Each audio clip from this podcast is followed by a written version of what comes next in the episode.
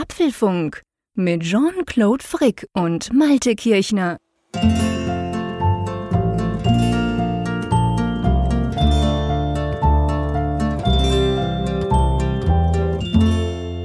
Hallo und herzlich willkommen zum Apfelfunk Ausgabe 288, welche wir am Mittwoch, dem 11. August aufzeichnen. Und lieber Malte, du kannst den Familienfrieden im Hause Frick wieder ein bisschen zurechtbiegen, wenn ich dir eine Frage stellen darf. Oh, wie, wie kann ich das machen? Erzähl mal. Hallo erstmal.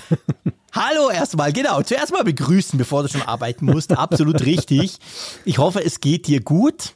Hast du übrigens gesehen, äh, also das hat jetzt nichts mit der Frage zu tun, 288, du, ich werde langsam nervös. Weil die 300 naht. Ja, ja die 300 ist ja. ja nicht mehr so weit entfernt. Ja, hm. das das, ei, ei. Es gibt bei mir auch immer so diesen Moment, also grundsätzlich ist es so, bei den meisten Folgen merke ich gar nichts mehr. Da ist es wirklich so, dass ich von der ja, Zahl, nee, von ja der Zahl her, Zahl. genau, die, die läuft halt irgendwie mit und die ist einfach, da genau. schert man sich nicht weiter drum. Das Einzige ist, ich gucke immer jedes Mal, wenn ich die Folge online stelle, dass ich nicht aus Versehen mal eine Folgennummer doppelt vergebe, weil das wird ja, wahrscheinlich genau, ein genau. riesiges genau. technisches Chaos zur Folge haben. Ja, definitiv. Aber ansonsten, wie gesagt, keine Beachtung, bis halt immer eine große Zahl sich nähert. Und das ist eigentlich so der, genau. der Moment, wo ich dann auch anfange nachzudenken, dass ich sage, meine Güte, hast du wirklich 288 Mal mit dem lieben Jean-Claude schon eine ja, Sendung aufgenommen?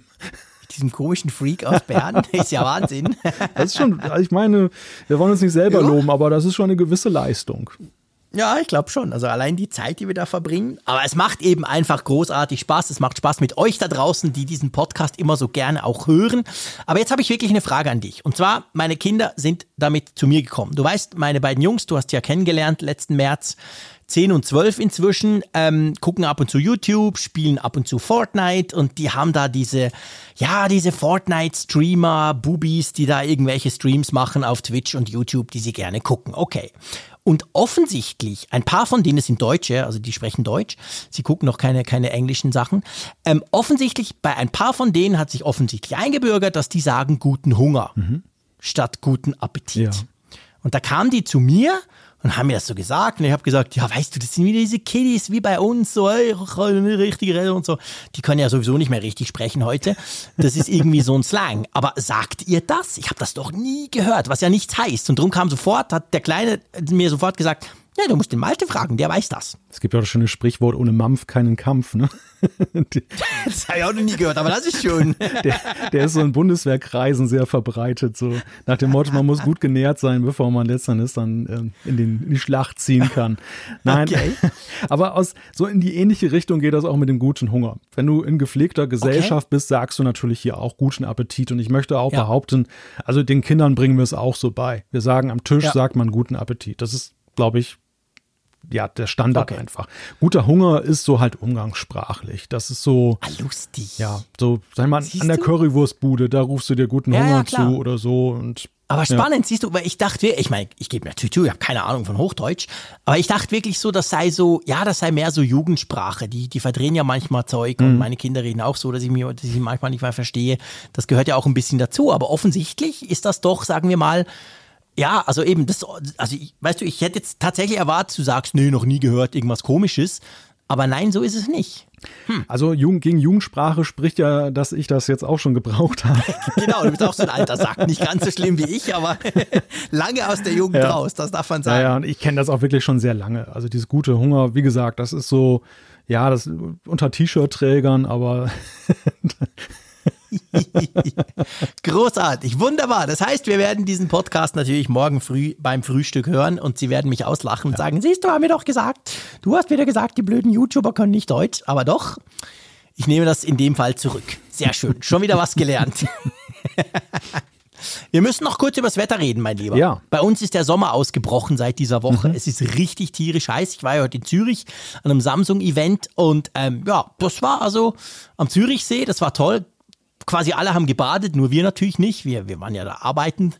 Aber ähm, ist richtig schön bei uns. Ja. Wie ist bei dir? Ja, hier, hier mittlerweile auch. Aber heute war tatsächlich der erste Tag, wo das wirklich so war. Dass die Woche fing mhm. an mit äh, Starkregen und einem Gewitter nach dem anderen.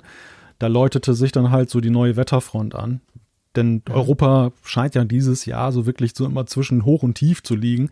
Und weil die ja. Grenze dann genau auch augenscheinlich hier drüber geht äh, oder auch über weite Teile Deutschlands, gibt es halt immer diese, diese Starkregenereignisse. Aber heute tatsächlich und vor allem angenehmer Sommer. Nicht so dieser 35 mhm. Grad, du kannst nicht mehr aufstehen, mhm. Sommer, sondern so 24 Grad, eine leichte kühle so, Brise, das ist, das aber total sonnig. Nee, wir haben schon 30 ja, im Moment, morgen, also es ist schon richtig Morgen soll es irgendwie ein, zwei Grad wärmer werden, aber alles ja. noch so im sehr erträglichen Bereich und ich liebe diese Art von Sommer wo auch mal so eine schöne ja. Wetterwolke zu sehen ist und so. Also das cool. lasse ich mir gerne ja. gefallen. Ich hoffe, das hält noch etwas an, aber naja, ich glaube, die Perspektive ist nicht so gut, weil wir sind halt weiterhin so in der Nahtstelle. Ja, das stimmt natürlich. Ich will es gar nicht wissen. Bei uns haben sie jetzt wirklich von unserem Bauprojekt, haben sie in dieser Woche das Dach weggemacht. Also jetzt ist wirklich, wir sind oben ohne sozusagen. War natürlich jetzt perfekt, weil vorher hat es nur geregnet und jetzt ist wirklich, jetzt können sie da quasi alles neu machen, die Zimmermänner und die Dachdecker und die. Aber ja, man hofft natürlich auf gutes Wetter, weil das macht den Job von ihnen viel einfacher, als wenn sie das alles abdecken müssen ja, mal schauen. Also ich hoffe jetzt auch im Moment, dass es noch ein bisschen so bleibt, aber hm, wir werden sehen. Egal, wir können immer podcasten. Für uns spielt es definitiv keine Rolle. Wollen wir mal zu den Themen kommen? Ja, also gut, ich meine, ich bin ja immer froh, dass der Mittwoch weiterhin so regenfrei ist. Denn wenn hier stark Regen ist, dann habe ich tatsächlich auch manchmal ein Akustikproblem. Dein Dachfenster. Ja, ja, also nach den letzten Tagen, da bibberte ich ja schon so ein bisschen, weil ich dachte, oje, oje. Ähm, wenn das jetzt äh, sich so fortsetzt und dann Mittwochabend dann auch so ist, dann ist es schlecht. Aber ja, da hat der Wettergott ein Einsehen. Da musst du halt ausnahmsweise deine Stimme erheben und über dieses Geprassel drüber reden. Das wirst du ja schon schaffen. Ja, oder ich muss mir mal so ein Panic Room hier irgendwie einrichten im Haus, dann, wo ich mich dann zu, im Keller, wo ich mich zurückziehen genau. kann. Tief unten in der, in der Düne verbuddelt. Habt ihr nicht noch irgendwelche Bunker da draußen, die man dafür brauchen könnte? Wir haben tatsächlich hier noch im Stadtgebiet einige Weltkriegsbunker, aber ich glaube, die Empfangssituation für Mobilfunk ist ja, dort relativ schwierig. Ist auch eher ungemütlich. Ich, ich bin nur drum drauf gekommen, weil in Holland hat es tatsächlich auch noch solche Dinger, mhm. zum Teil in den Dünen, also jedenfalls dort, wo wir sind, so an dieser, das ist ja so an der Landzunge, wenn du so willst, der westlichste Punkt von Holland. Da hat schon ein paar so recht große noch so Installationen, sag ich mal. Und ich glaube, die nimmt man ja auch nicht weg. Die sind irgendwie zu groß oder zu schwer oder halt zu, zu, zu armiert. Ja. Und die sind, glaube ich, einfach zugemacht und die stehen da halt rum. Ja, wir haben das tatsächlich jetzt nicht so als, äh, ja, wer in dem Deich oder sowas drin, sondern das ist dann, das mhm. sind so reine Zivilschutzbunker, die ja. dann halt aus den früheren Zeiten da sind. Aber wie du schon sagst, ja. es sind halt solche massiven Konstruktionen. Das kostet unglaublich viel Aufwand und Geld, genau. die wegzumachen. Und dann hat man stattdessen halt teilweise hat man sie begrünt, teilweise. Es gibt auch ganz witzig ja. so einen Hochbunker, da hat man noch oben ein Penthouse drauf gebaut und so. Da, okay. da haben die Bewohner dann einen coolen Blick halt auf die Nordsee, weil sie dann ja, eben klar. da ganz oben sind und solche Sachen Machst halt. Du das Fundament und den Keller, genau. Ja, du, du, stehst auf jeden Fall auf einem sehr stabilen Fundament. Ja, definitiv. Da bricht nichts ein. Aber wehe, du willst ein LAN-Kabel verlegen und musst ja, dann durchbohren. Ja, wird schwierig, genau. Ich hätte gern DSL. Uh, da bohren wir nicht durch. ja. Aber die Themen, die Themen. Wir gucken auf den Bildercheck für den guten Zweck. Es gibt Diskussionen über Apples Kinderschutzinitiative. Aber sowas von. Und wir, ähm, gute Aussichten. Wir fragen uns, wie gut die Kameras im iPhone 13 Pro eigentlich sein werden. Windows Power. Jetzt fragt ihr euch, hey, ich habe doch den Apfelfunk eingeschaltet. Nein, es geht um Windows Power auf dem Mac und zwar mit Parallels 17, was jetzt erschienen ist. Genau, dann haben wir unsere Apfelstücke-Rubrik. Da haben wir ein paar spannende, kleinere, äh, was heißt kleinere, einfach interessante kleine Themen zusammengefasst. Und dann gibt's die Umfrage der Woche und wir sind recht zuversichtlich, ein, einiges an Feedback durcharbeiten zu können, beziehungsweise besprechen zu können. Durcharbeiten tönt so negativ, weil wir uns da drauf freuen. Wir haben ganz viel Tolles von euch bekommen. Lass uns loslegen, ich glaube, mit dem Thema der Woche, das darf man sicher sagen. Ich glaube, dass man darf auch sagen, Breaking News in unserem, in unserer Apple Bubble oder überhaupt in, in der Tech, Tech Bubble, im Tech-Bereich hat das extrem hohe Wellen geschlagen du hast es so mit Bildercheck für einen guten Zweck übertitelt. Ähm, Apples Kinderschutzinitiative. Das kam ja eigentlich letzte Woche, ich glaube Donnerstag oder Freitag, mhm. so ein bisschen aus dem Nichts, oder? Das kam völlig aus dem Nichts. Das wurde irgendwie am Donnerstag veröffentlicht in den USA und äh, erreichte aber uns hier in Europa so medial wirklich das erste Mal am Freitag. Da kam das Thema ja. so in die Schlagzeilen und ging dann halt so ins Wochenende rein. Ähm, so ein Zeitpunkt, gerade jetzt im Sommer, Sommerloch, wo eben dann auch die Apple Tech Bubble, also die mediale, jetzt nicht so wirklich sehr aktiv war. Es gab relativ wenige ja. Kommentierungen dazu. Es gab aber viele Diskussionen unter Nutzern. Und am Montag gab es dann nochmal so einen zweiten Aufschlag, als alle aus dem Wochenende zurückkamen und dann die ganzen ja. Leitmedien dann kommentiert haben. Und dann wurde das nochmal ganz aufgeregt diskutiert. Ja, und hier sind Gut, wir nun. das Leitmedium sind wir natürlich. Ja, also genau. Von dem her geht jetzt erst Alles wartet los. auf uns. Apple hat das bestimmt absichtlich am Donnerstag gemacht, damit es nicht noch im Apfelfunk verhackstückt wird. Genau, genau, damit wir noch eine Woche warten müssen. Das war alles Kalkül. ja. Ja, worum geht es? Es ist eine Initiative, die auf drei Säulen beruht. Das eine ist, es geht darum, dass in der Nachrichten-App iMessage künftig dann Kinder dadurch geschützt werden, wenn sie ein äh, anzügliches Bild, ein Nacktbild bekommen oder selber senden wollen, dann wird das, wenn man es empfängt, also das setzt voraus ein Familien-iCloud-Account und dass das Kind dann halt auch entsprechend dann registriert ist in der iCloud mhm. mit dem Alter. Und auf dem Gerät des Kindes wird dann so ein Bild, wenn es das empfängt, wenn zum Beispiel irgendwie ein ja, Perverser da jemand was zu, ja. dem Kind was zuschickt, wird das Bild nicht angezeigt, sondern nur so verschwommen und es gibt einen Warnhinweis und die Eltern werden auch informiert.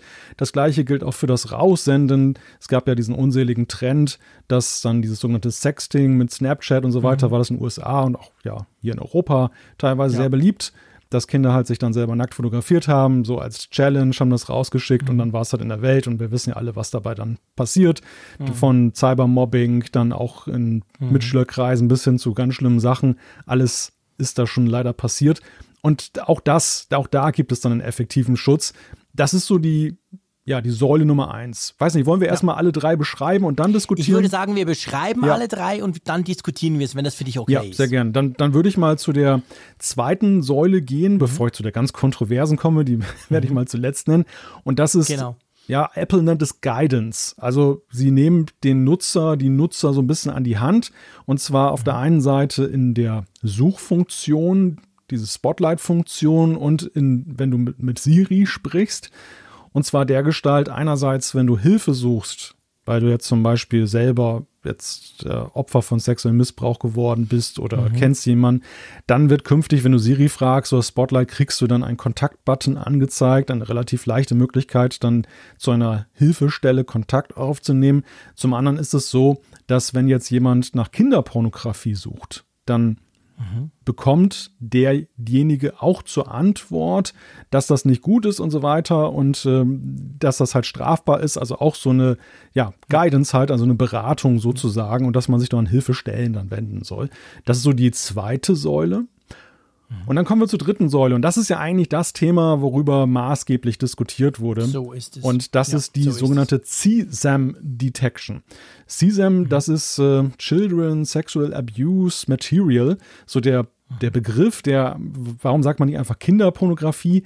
Da sagen halt Fachleute Kinderpornografie dem wohnt immer noch so ein halblegaler Begriff irgendwie inne. Ja. Und deshalb ja. äh, sagt man wirklich, dass es Missbrauch ist. Deshalb diese, diese Begrifflichkeit, abgekürzt CSAM.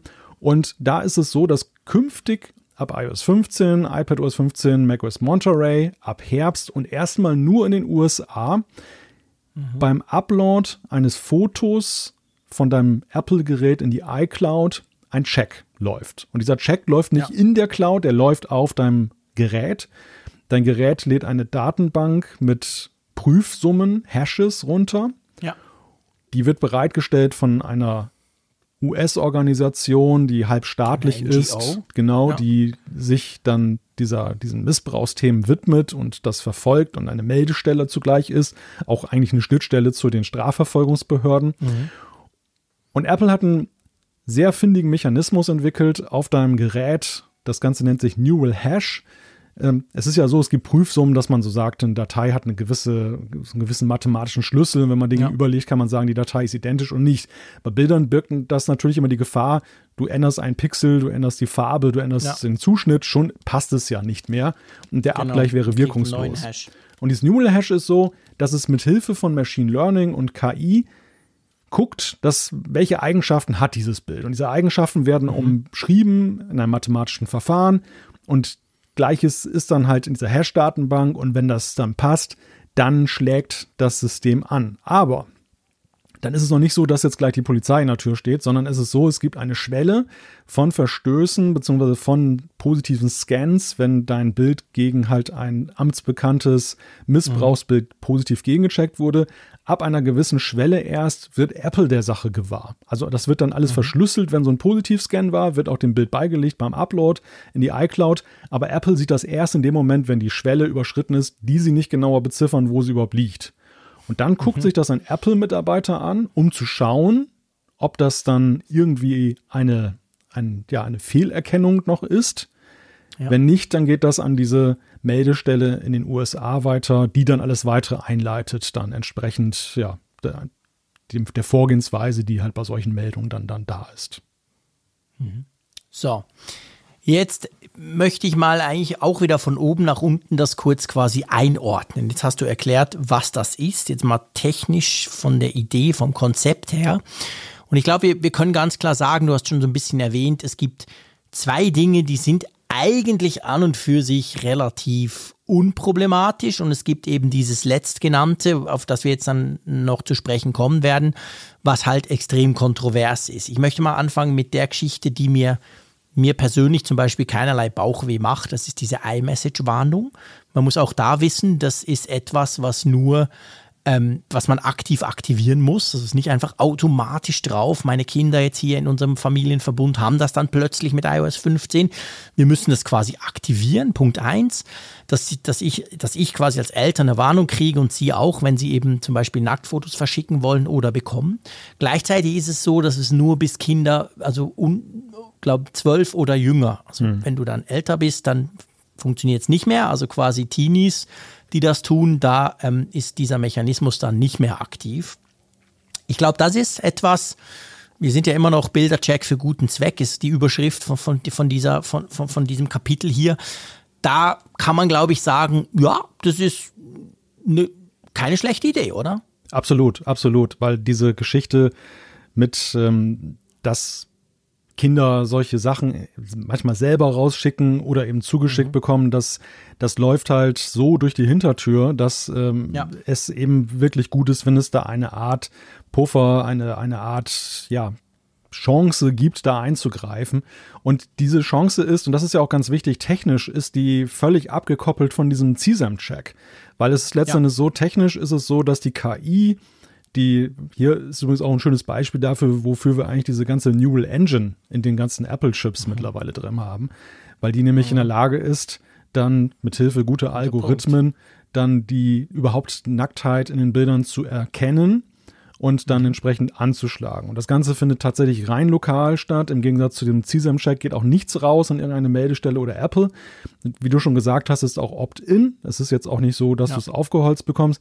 Ich finde, es steht irgendwo in der Tradition dieser ganzen Initiative mit Bildschirmzeit und so weiter, dass du als ja. Eltern Instrumente ja, genau. bekommst, die du einsetzen kannst, nicht musst. Das muss jeder für sich entscheiden. Ähm, das sind Vertrauensfragen, das sind letzten Endes auch ja, Philosophiefragen im Sinne von, ja. will ich jetzt dann auch in die Kommunikation mich einklinken, wenn auch indirekt, will ich das gar nicht. Ja, genau. Das muss jeder für sich entscheiden. Aber ich finde, dass man dieses Angebot unterbreitet, das finde ich eine ja. sehr gute Sache. Der Haken an der Sache ist ja allenfalls, dass es voraussetzt, dass die Kinder tatsächlich per iMessage überhaupt dann kommunizieren, Klar. was ja hier in Europa. Wenn sie dann per WhatsApp kommunizieren, ja, dann bringt es dir nicht weiter. Per Snapchat oder was auch immer, dann hilft es natürlich. Also es wäre super, genau, es wäre super, wenn es eine API gäbe, auch davon, die dann zum Beispiel ja. andere Messenger-Apps dann einsetzen können, dass das nicht Das wäre in der Tat großartig, ganz genau. Es ist halt so ein bisschen was man an der Funktion durchaus kritisieren kann, ist halt, es ist so aus diesem Apple-Kosmos-Gedanken raus, so nach dem Motto und so, so geht ja Apple sowieso durch die Welt. Es gibt ja nichts anderes. Es gibt ja nur Apple. Alle haben Apple, alle nutzen Apple und da diese komischen anderen, egal ob Apps oder Hardware, wird ja nicht genutzt. Und das ist halt, die Realität ist halt ein bisschen anders. Von dem her gesehen darf man sich davon natürlich auch nicht zu viel versprechen. Ganz generell, bei all diesen Features muss man immer damit rechnen, dass die Kinder das auch aushebeln. Aber ich finde auch, das ist grundsätzlich okay. Ganz ähnlich geht es mir auch bei dieser Geschichte mit Siri letztendlich. Also auch dort finde ich, das ist an und für sich eine schlaue Sache, weil es ja es halt auch unterschwellig dann warnt und, und quasi so versucht, ein bisschen einzugreifen, oder? Ja, aber hier sind wir auch wieder so ein bisschen bei dem Punkt, ist es jetzt wirklich eine Hilfe, die wir im Alltag merken werden oder ist es dann eher ein Stück weit alibihaft nach dem Motto, Apple hat seine Hausaufgaben gemacht, aber es ist, weil es nicht, es, es greift jetzt nicht wirklich da, wo es wirklich weiterhilft. Also wer, wer, fragt denn, wer, wer, fragt denn Siri jetzt, äh, ob, er mal, ob, ob sie mal nach Kinderpornografie suchen kann und so weiter? Das habe ich mich auch gefragt. Das habe ich mich tatsächlich auch gefragt. Das war das Erste. Ich dachte, wer ist denn so dämlich, wenn du jetzt quasi so unterwegs bist, ähm, dass du dann, dann Siri dafür fragst? Da gehe ich davon aus, aber du weißt, ich, ich gehe ja immer im, vom Guten aus. Ähm, da gehe ich tatsächlich davon aus, dass Apple wahrscheinlich, ich meine, die wissen ja, was man Siri fragt, dass es tatsächlich wohl diese Abfragen auch gibt. Weil seien hm. wir ehrlich, wenn die das noch nie, wenn noch nie jemand das gemacht hätte, dann würdest du ja nicht so ein, so ein System aufbauen, oder? Also offensichtlich, natürlich, vielleicht ist das nur ein Prozent der Kinderschänder, aber ja, pff, auch da besser als nichts, oder? Ja, das ist genau der Punkt. Ich glaube, hier ist es einfach so, jeder einzelne Fall, den du verhinderst, ja, ist, zählt, oder? genau, ist aufgrund der Schwere des Delikts ein, eine sehr gute Tat. Also man kann jetzt diese Niedrigkeitenschwelle, und das ist ja, wir kommen nachher noch drauf beim anderen Thema, das ist ja auch genau das Problem, das Unversöhnliche in dieser Debatte, dass du eigentlich ja nie sagen kannst, dass ähm, der Einzelfall zu vernachlässigen ist, sondern ganz im Gegenteil. Also jeder, nee, jeder Einzelfall ist ein großer.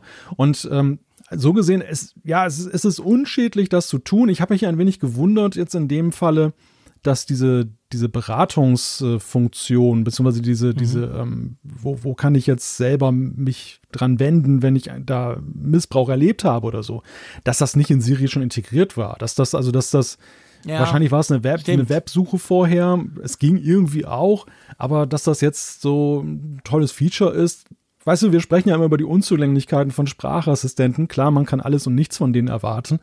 Aber das sind halt so Sachen, wo ich jetzt nicht unbedingt jetzt sagen würde, hey, das kann er jetzt. Und da fragt man ja eher sich, ja. warum konnte es vorher nicht, wenn es so, ja, wenn es so genau. ein Thema ist. Da bin ich absolut bei dir. Also im Unterschied zu dieser iMessage-Warnung, die, die ja in, in ihrer Art auch was Neues ist, muss man ganz klar sagen, ist das andere, stellt man sich tatsächlich so die Frage, hä, warum geht das überhaupt? Was? Ich kann Siri quasi nach Kinderpornografie fragen. Spinnt ihr denn? Ja, da bin ich grundsätzlich bei dir. So. Aber wir müssen zum Elephant in the Room kommen und das ist eben natürlich diese andere Funktion mit dieser Hash-Datenbank, vereinfacht gesagt ja quasi der Scan nach kinderpornografischem Material direkt auf deinem Handy. Und ich glaube, es ist wichtig, dass man auch mal so ein bisschen einordnet, weil das ist tatsächlich so, die Emotionen gehen hoch. Vor allem natürlich wie immer auf Social Media, aber auch sonst. Der Punkt ist ja der, das ist ja jetzt nicht so, dass Apple als erster mit sowas um die Ecke kommt. Google, Google Fotos, Dropbox, die Amazon Cloud und natürlich auch Microsoft mit OneDrive und Co. Also eigentlich alle Cloud-Anbieter machen das ja schon seit Jahren standardmäßig. Also wenn du bei Google Fotos irgend sowas hochlädst, dann passieren genau diese Checks, inklusive die, die Einbezugnahme dieser, dieser, dieser ähm, Organisation, von der du auch gesprochen hast. Das passiert schon. Der Unterschied ist, bei Apple passiert das, oder so, so der Plan, passiert das eben lokal auf dem Gerät. Und ich glaube, bevor wir dann in die Details einsteigen, der Punkt allein hat extrem viele Leute verunsichert, oder? Dass das jetzt viele schon tun, oder was meinst du? Nee, dass das eben lokal auf dem Gerät ist. Weißt du? Ja. Ich meine, bös gesagt, wenn ich ein böser Bube bin, ähm, dann kann ich ja solches Material auf meinem Android-Smartphone haben und ich lade es dann einfach nicht zu Google hoch. Ja. Dann merkt das niemand. Und bei Apple ist es so, ähm, da wird es eben schon direkt auf dem Gerät gecheckt. Und ich glaube, das ist einer der Punkte, mhm. neben dem Datenschutzaspekt, zu dem wir dann noch kommen müssen, der viele Leute verunsichert im Moment. Ja, wobei bei genauerer Betrachtung ist es ja so, dass du, du musst ja dann nicht die iCloud nutzen, die iCloud-Fotofunktion. Der, das ist ja gekoppelt an den Upload in die iCloud. Und wenn du die. Das ist auch noch ein wichtiger Punkt. Erklär das nochmal kurz, weil das ging nämlich in der Berichterstattung, vor allem so am Montag, ging das ziemlich unter. Ja, ja, weil der Punkt ist ja der, in der Tat ist es ja so, dass es lokal auf dem Gerät gecheckt wird. Deshalb haben ihm auch viele gedacht, jedes einzelne Foto ist davon betroffen. Dem ist so, wenn du jetzt die iCloud aktiviert hast, und es gibt ja vielfältige Möglichkeiten, die iCloud zu nutzen, grundsätzlich als Backup-Speicher, es gibt den, den Fotostream, mit dem du deine Geräte synchron hältst, also dir geht ja schon relativ viel verloren, wenn du die iCloud deaktivierst für deine Fotos, aber du hast tatsächlich die Rückzugsoption, du kannst dein iPhone weiterhin einsetzen, ohne dass es gecheckt wird, nämlich ja. wenn du auf jegliche Cloud-Möglichkeit da verzichtest. Und dann, da ist auch ganz wichtig zu sagen, jegliche, denn wer jetzt sagt von wegen, ja, schalte ich iCloud ab und nutze Google-Fotos, du hast es ja sehr schön gesagt, die, ja, machen, das die machen das längst. Also äh, da, das ist dann, wenn man sich dagegen sträubt, gegen das Prinzip, dann äh, gibt es eigentlich keinen Ausweg mehr in der Cloud. Apple war da sozusagen eine der letzten, ja, Bastionen, die halt äh, bislang nichts gemacht haben in der Hinsicht, dass sie dann eben gecheckt haben, was ja auch viele kritikwürdig fanden. Es ist ja eben auch so, ähm, durch die anderen großen Tech-Konzerne wurden da teilweise Millionen von Verstößen pro Jahr gemeldet. Bei Apple waren es mhm. wohl irgendwie im Jahr 2020 irgendwie 200 oder so. Es, Krass. ja, einfach aus dem Grunde, weil es diesen Check nicht gab. Ne? Ja, klar. Und das, ja, klar. Und äh, so gesehen holen sie da jetzt ja auf mit anderen, die das längst praktizieren. Ja, aber dann ist da halt dieses Thema Privatsphäre. Ja, das ist genau der Punkt. Ich meine, sind zwei Dinge. Das eine ist natürlich, dass es Apple quasi in irgendeiner Form auf dem Gerät macht. Du hast jetzt schön erklärt, ja, du musst iCloud etc. und der Check Richtung iCloud und das Flagging quasi, hey, das ist ein böses Bild. Das passiert alles über iCloud. Aber letztendlich ist etwas auf dem Gerät, das ist ein Punkt, aber vor allem natürlich, es ist eben Apple und es ist genau die Firma, die ja seit Jahren sagt, hey, Privacy First, eure Daten gehen uns nichts an und das ist etwas, was sich per se mal einfach beißt. Klar geht Apple hin und sagt, ja, Moment, wir haben eben genau, haben wir was Cleveres auspalüdert mit diesem Hash, mit dieser Datenbank, mit diesem Check, quasi alles verschlüsselt, pipapo, mit diesem Schwellenwert und so weiter. Sie geben sich da natürlich schon Mühe grundsätzlich und mein, mein Problem, und da bin ich nicht allein, ist natürlich das, dass ich sage, okay, das ist in diesem, also niemand kann etwas dagegen haben, wenn ein großer Hersteller wie Apple etwas gegen Kinderpornografie unternimmt. Seien wir ehrlich, das ist völlig klar. Aber das Problem ist halt, überspitzt formuliert, baust du damit als Apple, ich sage es extra überspitzt formuliert, aber Datenschützer sind im Moment so ein bisschen auf, diese, auf dieser Schiene, baust du eine Überwachungsinfrastruktur auf. Ja. Kann man so sagen. Mit inklusiv Daten auf dem Gerät und den Checks über die iCloud und so weiter.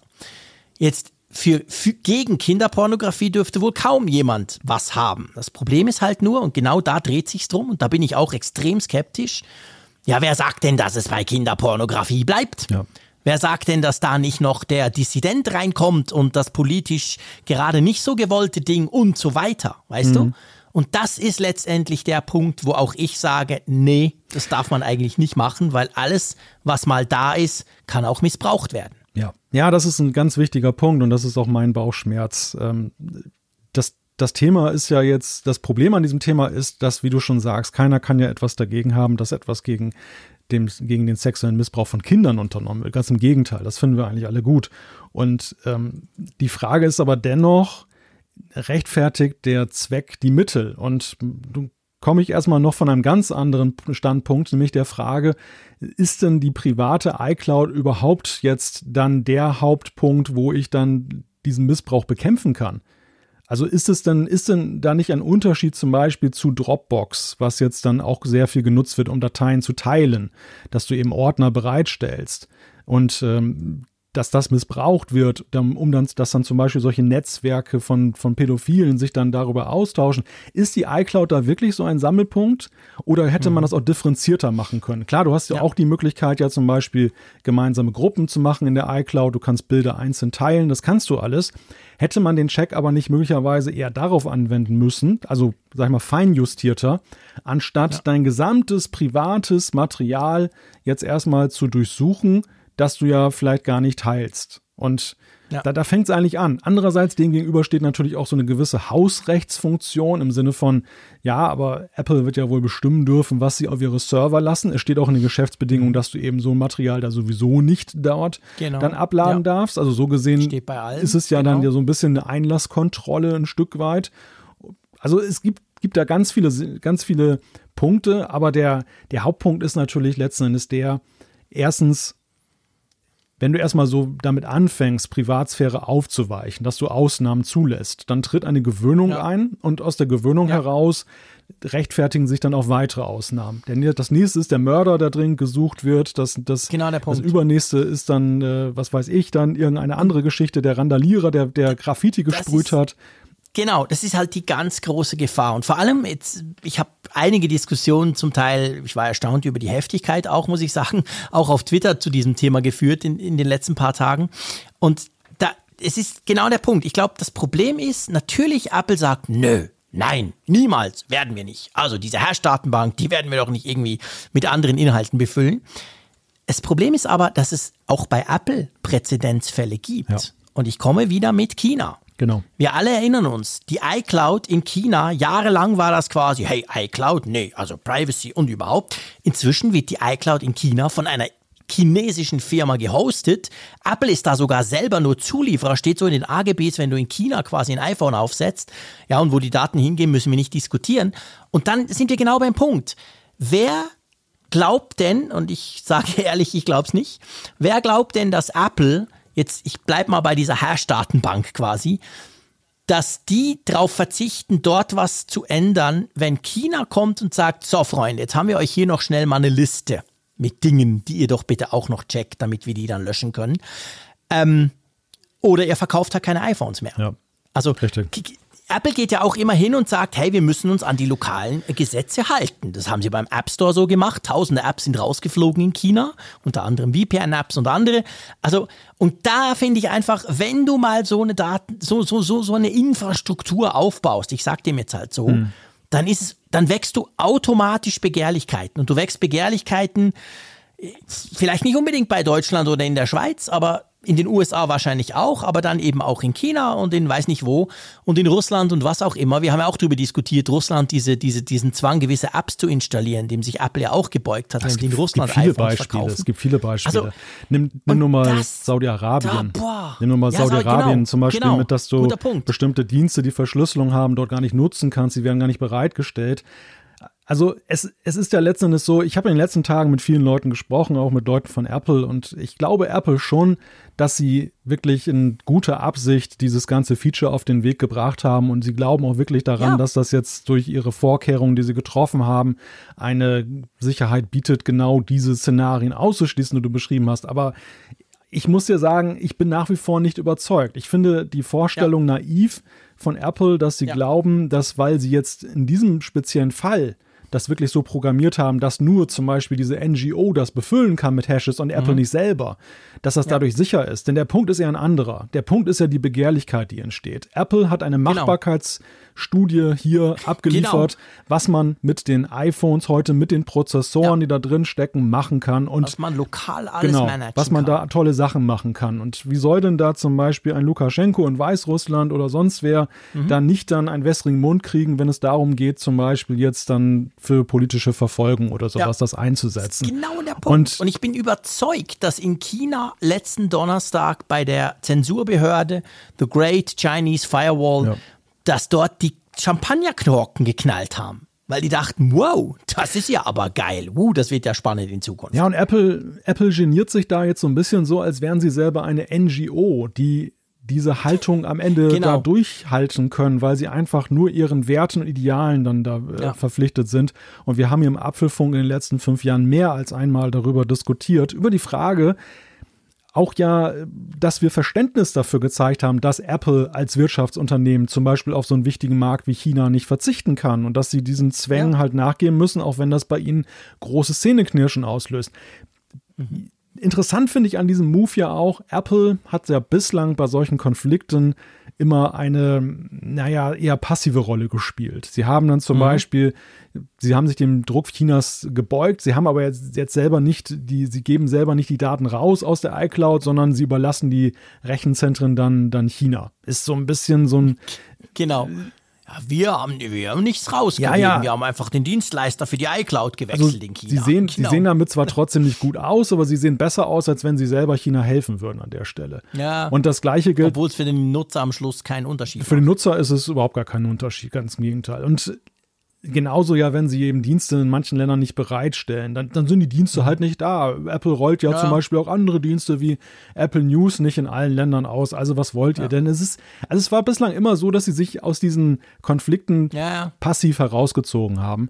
Hier ist es ja so, dass sie jetzt eine aktive Rolle spielen. Ich glaube auch, sie bringen sich da selber schon, sie werden schon Drücke in bestimmten Märkten und Regionen dieser Welt Massiv. bekommen. Das, das ich, also ich glaube sie, fest. Sie tun sich ein Problem auf, dass sie, also ich sag mal, das nicht zwingend wäre. Weißt du? Ja. Du könntest das auch so lösen, wie das die anderen machen. Ich behaupte, dass das nicht extrem viel schlechter ist, so wie es die anderen machen. Aber so ist es halt wirklich quasi. Pff, ja, ich frage, ich frage mich ja auch, Jean-Claude, weißt du, es wird, das Ganze läuft ja unter dem Gesichtspunkt, wenn es lokal auf dem Gerät verarbeitet wird, dann sei der, sei die Privacy, sei der Datenschutz ja viel besser gewährleistet. Mhm. Am Ende ist es aber ja trotzdem so, auf meinem Gerät findet künftig ein Scan statt gegen eine Datenbank, mhm. die ich nicht einsehen kann, wo ich nicht weiß, mhm. gegen was das eigentlich gegengecheckt wird. Ich weiß mhm. nicht mal, was bei diesen Checks herauskommt. Ich werde als Nutzer ja nicht darüber informiert, dass irgendwas positiv ja. getestet wurde. Ich werde nicht mal informiert, wenn etwas positiv getestet wurde und wurde durch Apple wiederum für negativ befunden, im Sinne von Irrtum. Mhm. Dass Nichts. ich zumindest weiß, ja, genau. ein Apple-Mitarbeiter guckte sich in meinen privaten Fotos um. Das würde ich ja. ja auch ganz gerne wissen. Also am Ende ist es doch so, Apple erwartet von den Nutzern, dass wir ihnen vertrauen, dass ihre Prüfmechanismen, dass ihre Mitarbeiter, dass die halt vertrauenswürdig sind und dieser ein, dieses Eindringen in unsere Privatsphäre legitim ist. Dann frage ich dich, was wäre denn daran schlechter gewesen, wenn es in der Cloud passiert wäre? Da müssten wir genauso mhm. Vertrauen in Apple haben oder ja. eben nicht. Ja, und letztendlich, das, das, das Hauptproblem ist halt wirklich auch, also wir, wir haben jetzt nur über China und über diese, diese Drücke gesprochen, die da entstehen werden, diese Begehrlichkeiten, die geweckt werden. Wir dürfen aber auch nicht vergessen, kein System ist hundertprozentig zuverlässig auch diese Hash, dieser Hash-Datenbank-Abgleich, dieser Algorithmus, der dann meine Fotos quasi ähm, in den Hash umwandelt, vergleicht mit denen, die drauf sind, da kann auch mal was schiefgehen. Sprich, da kann durchaus auch mal irgendwo, klar, Apple hat drum diese Schwelle, so nach dem Motto, ja, einmal ist keinmal und da passiert schon noch nichts. Aber letztendlich setzt du dich einem minimalen, aber einem doch einem Risiko aus, dass du Probleme kriegst, weil zum Beispiel das System irgendeinen Scheiß baut. Ja. Das muss man einfach ganz klar sagen. Klar, das wurde in den Medien rumgereicht, oh, ich, ich fotografiere mein Kind in der Wanne, eigentlich nur für mich und meine Frau, aber was passiert denn damit? Klar, Apple sagt, ne, ja, unmöglich, weil wir haben ja, wir haben ja diese Hash-Datenbank, da ist ja nur Kinderpornografie drauf, aber so, aber ich sag da einfach, ja, aber Moment mal, es geht halt zwischendurch auch mal was schief, das hm. sind ja nur Computer. Und das ist noch ein zusätzliches Problem. Und ja. Das, also es, es ist tatsächlich schwer zu beurteilen, was man davon denken soll. Denn am Ende ist es so, ja, Apple räumt ja selber ein. Sie sagen, es gibt eine Fehlerkennungsrate von 1 zu einer Billion. Ich meine, das ist ja eine traumhafte Fehlerkennungsrate. Und dann haben sie ja noch das so, dass sie sagen, wie du schon erwähnt hast, einmal ist keinmal. Ähm, sie, sie gucken ja über den Einzelfall möglicherweise, sie nennen ja die Schwelle nicht, dann ja sogar noch hinweg dass sie dann auf Nummer sicher gehen und beispielsweise ab zwei Verstößen dann erst dann letztendlich aktiv mhm. werden und sich die Bilder mhm. dann angucken. Ansonsten läuft einfach alles so weiter. Also sie gehen da auf Nummer sichern und könnte man sagen, das ist ein Eingeständnis, dass es eine fehlbare Technik ist. Man könnte aber auch sagen, sie gehen da wirklich auf Supernummer sicher, absurd sicher ja. vielleicht auch teilweise schon. Und äh, ja, es ist ja eben so, dass ja anders als bei iMessage jetzt nicht irgendwie die KI Nacktheit dann interpretiert, sondern es ist ja eigentlich wirklich ja. ein gegen, gegen amtsbekannte, ja, strafbewährte Bilder gegengecheckt, ähm, ein, ein Abgleich. Das heißt, dein, dein Privatfoto aus der Wanne oder so wird da jetzt nicht dann dort ähm, mit einer Wahrscheinlichkeit dann ja. da dort fehlerkannt. Aber ja, ja am, am, Ende ist es, wir sind wieder bei der Vertrauensfrage. Ne? Also du, du, mhm. du hast die Blackbox und ähm, wir, weißt du, wir kommen ja auch als Apple-Nutzer, wir sind ja verwöhnt und das ist ja auch eigentlich, glaube ich, der Punkt, warum überhaupt so emotional darüber diskutiert wird. Viele sagten ja. ja. auch über Twitter und sonst wo, von wegen, was habt ihr eigentlich für ein Problem, ihr Apple-Nutzer? Wir kennen das doch eigentlich bei Microsoft und sonst wo schon seit Jahren. Der Punkt ist einfach, dass Apple hat das mit das Privacy-Thema immer simpel gestaltet. Sie haben einfach gesagt, Privacy ist 100% Punkt. So, genau. ihr müsst nicht über irgendwelche Ausnahmen Eure Daten nachdenken. gehen uns nichts an. Punkt. Das war immer so die Hauptaussage von Apple. Und jetzt muss man letztendlich konstatieren, und das ist auch, ich habe ich hab empörte Reaktion von Apple-Nutzern vor allem ja auch bekommen, nicht nur von Datenschützern, äh, die halt sagen, okay, Freunde, damit habt ihr diese ganze Privacy-Nummer, weil jetzt heißt es plötzlich, eure Daten gehen uns nichts an, außer bei Kinderpornografie. Und natürlich auch hinter dem Satz könnte man ja grundsätzlich stehen. Aber es ist eben, das ist eben letztendlich ein dehnbarer Begriff. Wo gehen wir da hin und was kommt da noch dazu, etc. Und ich finde schon, also jemand hat mir geschrieben, quasi, es braucht 25 Jahre, einen tollen Ruf aufzubauen und fünf Minuten, um ihn zu zerstören. Das ist so ein bekanntes Zitat. Es hat was, ja. seien wir ehrlich. Ja. Also wir müssen jetzt auch als nächstes gleich über die Kommunikation von Apple sprechen, weil das ist auch noch ein Punkt in diesem Ganzen, der da auch noch reingehört. Und ich behaupte jetzt einfach mal, dieser Super-GAU, zumindest kommunikativer Natur, der stellt also die Geschichte damals mit der Batterie und den gedrosselten Smartphones, wo man ja auch heute noch davon hört, ja, der Apple, das sind doch die, die die Handys langsamer machen und so, stellt das locker in den Schatten, weil es einfach diese ganze Privacy-Geschichte, du musst genau hingucken, dass du merkst, ja, vielleicht ist doch nicht ganz so schlimm. Und wenn du nicht genau hinguckst, dann kommt jetzt einfach, ah, Apple, ja, die haben sich jetzt, glaube ich, von der Privacy verabschiedet. Hm. Ja, es ist, es ist wirklich sehr befremdlich, denn Apple hat ja die letzten Jahre jetzt in, beim Thema Privacy sich wirklich intensiv ja eher der, der Sache entwickelt, Standards hochzuschrauben. Also sie haben ja. das, wo man sagen könnte, die Nutzer haben es als gegeben angenommen. Es gab gar viele, die, sag mal, die Mehrheit hat jetzt gar kein Problem in vielen Dingen gesehen. Da hat Apple sich hingestellt und hat gesagt, und jetzt kommen wir und sagen euch, wir müssen das so super safe machen. Und es war ja eher nach meinem Gefühl so, dass du bei vielen Nutzern eher ein Bewusstsein erstmal schaffen musstest für die Bedeutung von Privacy. genau. Die, die hast du abgeholt und ähm, hast ihnen gesagt, hier ist etwas Neues und es ist toll, weil ähm, Anders als von wegen, die haben da immer schon drauf gewartet. Also ja. Apple wurde ja ganz im Gegenteil am Anfang ja sogar ein bisschen belächelt, als sie sich so auf den Privacy-Zug draufgesetzt ja, haben. Da waren die anderen ja noch ganz woanders und haben gesagt, Privacy, wie buchstabiert man das überhaupt? Und ja. das, das ist ähm, schon sehr bemerkenswert, dass sie eben uns jetzt wirklich dann gelehrt haben, dass wir, dass wir bei Privacy keine Abstriche machen sollten, weil Apple mhm. hat gesagt. Und jetzt plötzlich genau. sagen sie, na ja gut, aber Privacy, also wenn es um das Thema geht, ähm, ist zwar ja. sicher, aber trotzdem so eine kleine Ausnahme müssen wir schon mal machen. Genau, und es ist halt einfach Privacy, ich, ich bin auch der Meinung, das ist genau gleich wie Verschlüsselung. Es gibt nicht ein, ja, eigentlich ist es fast immer verschlüsselt. Aber entweder ist es verschlüsselt oder es ist nicht verschlüsselt. Punkt. Es gibt nichts dazwischen, weil irgendwann, sobald du anfängst mit Hintertür und Schlüsselchen und so, ist es eben nicht mehr verschlüsselt. Punkt.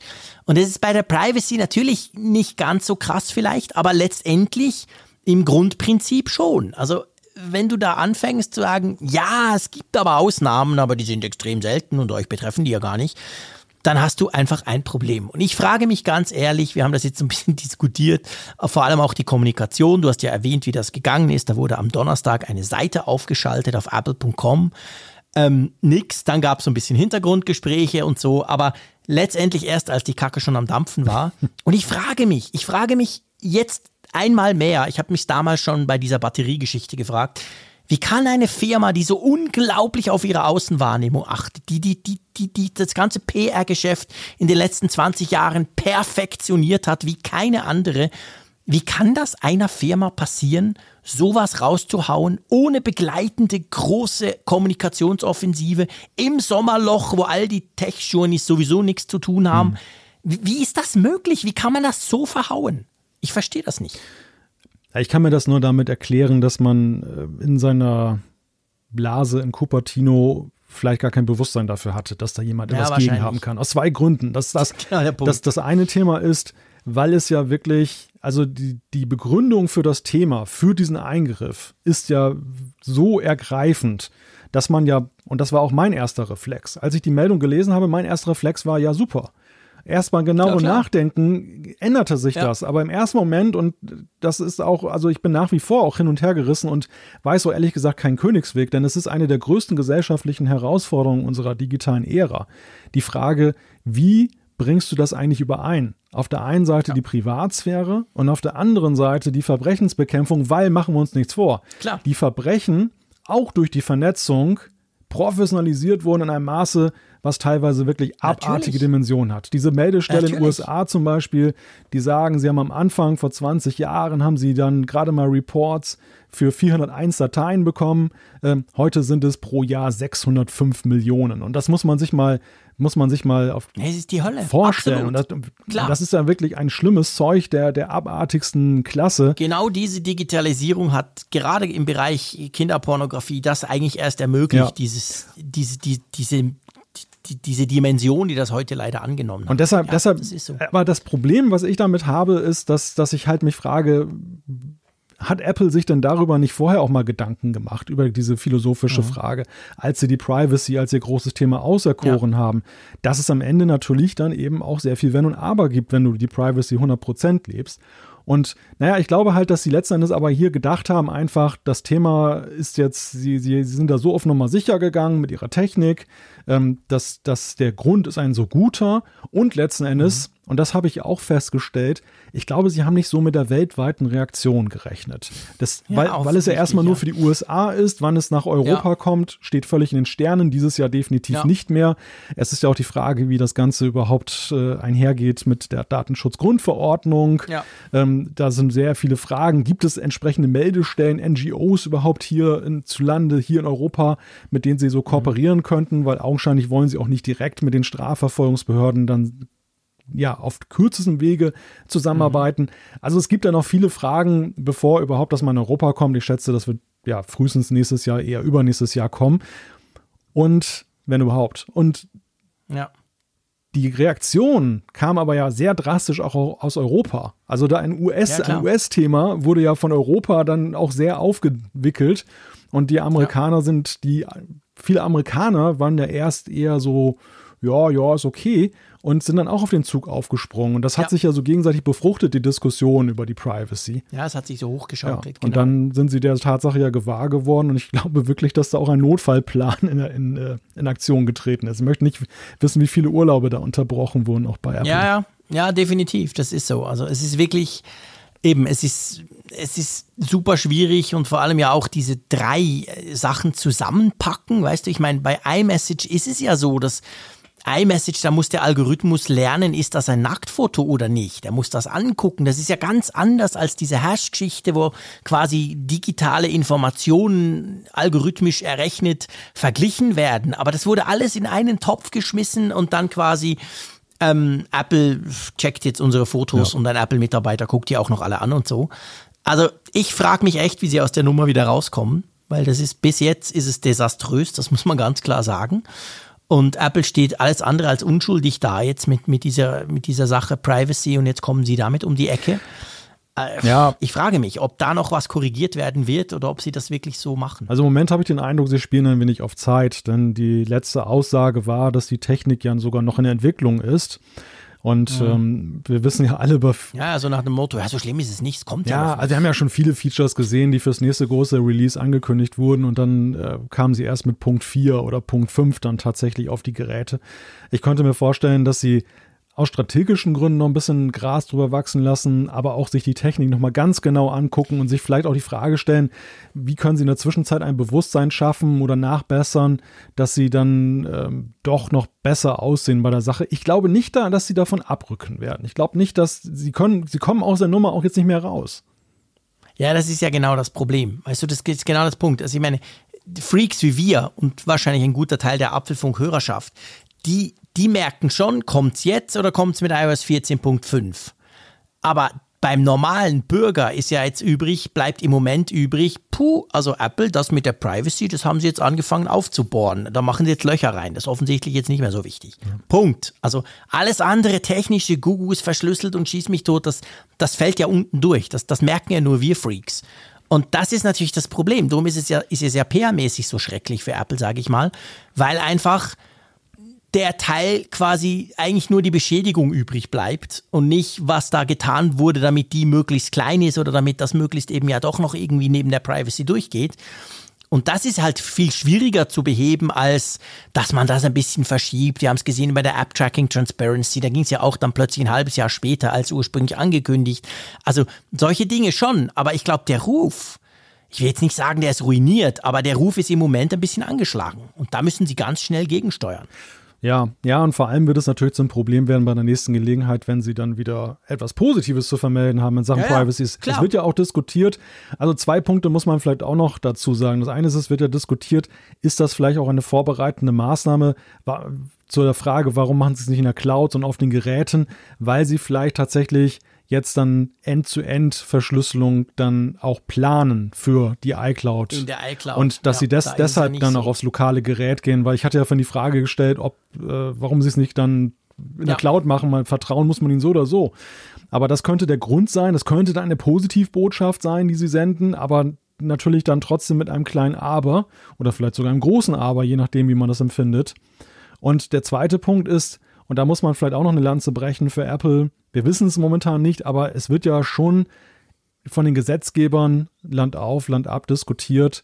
Die stellen sich diese Frage ja auch, wie geht die digitale Gesellschaft künftig mit solchen Verbrechen um? Und es ist zumindest mhm. bei den Messengern ja so, dass es in der EU zum Beispiel Gesetzesinitiativen gibt, die den Betreibern von Messaging-Plattformen vorschreiben, dass sie dann dort eben dann eine Kontrolle vornehmen müssen.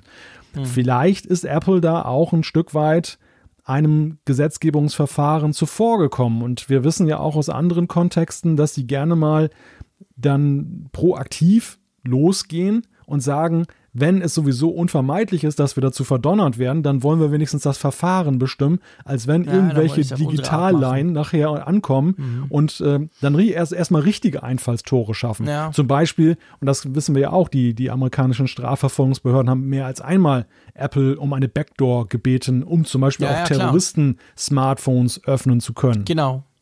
Genau. Ja.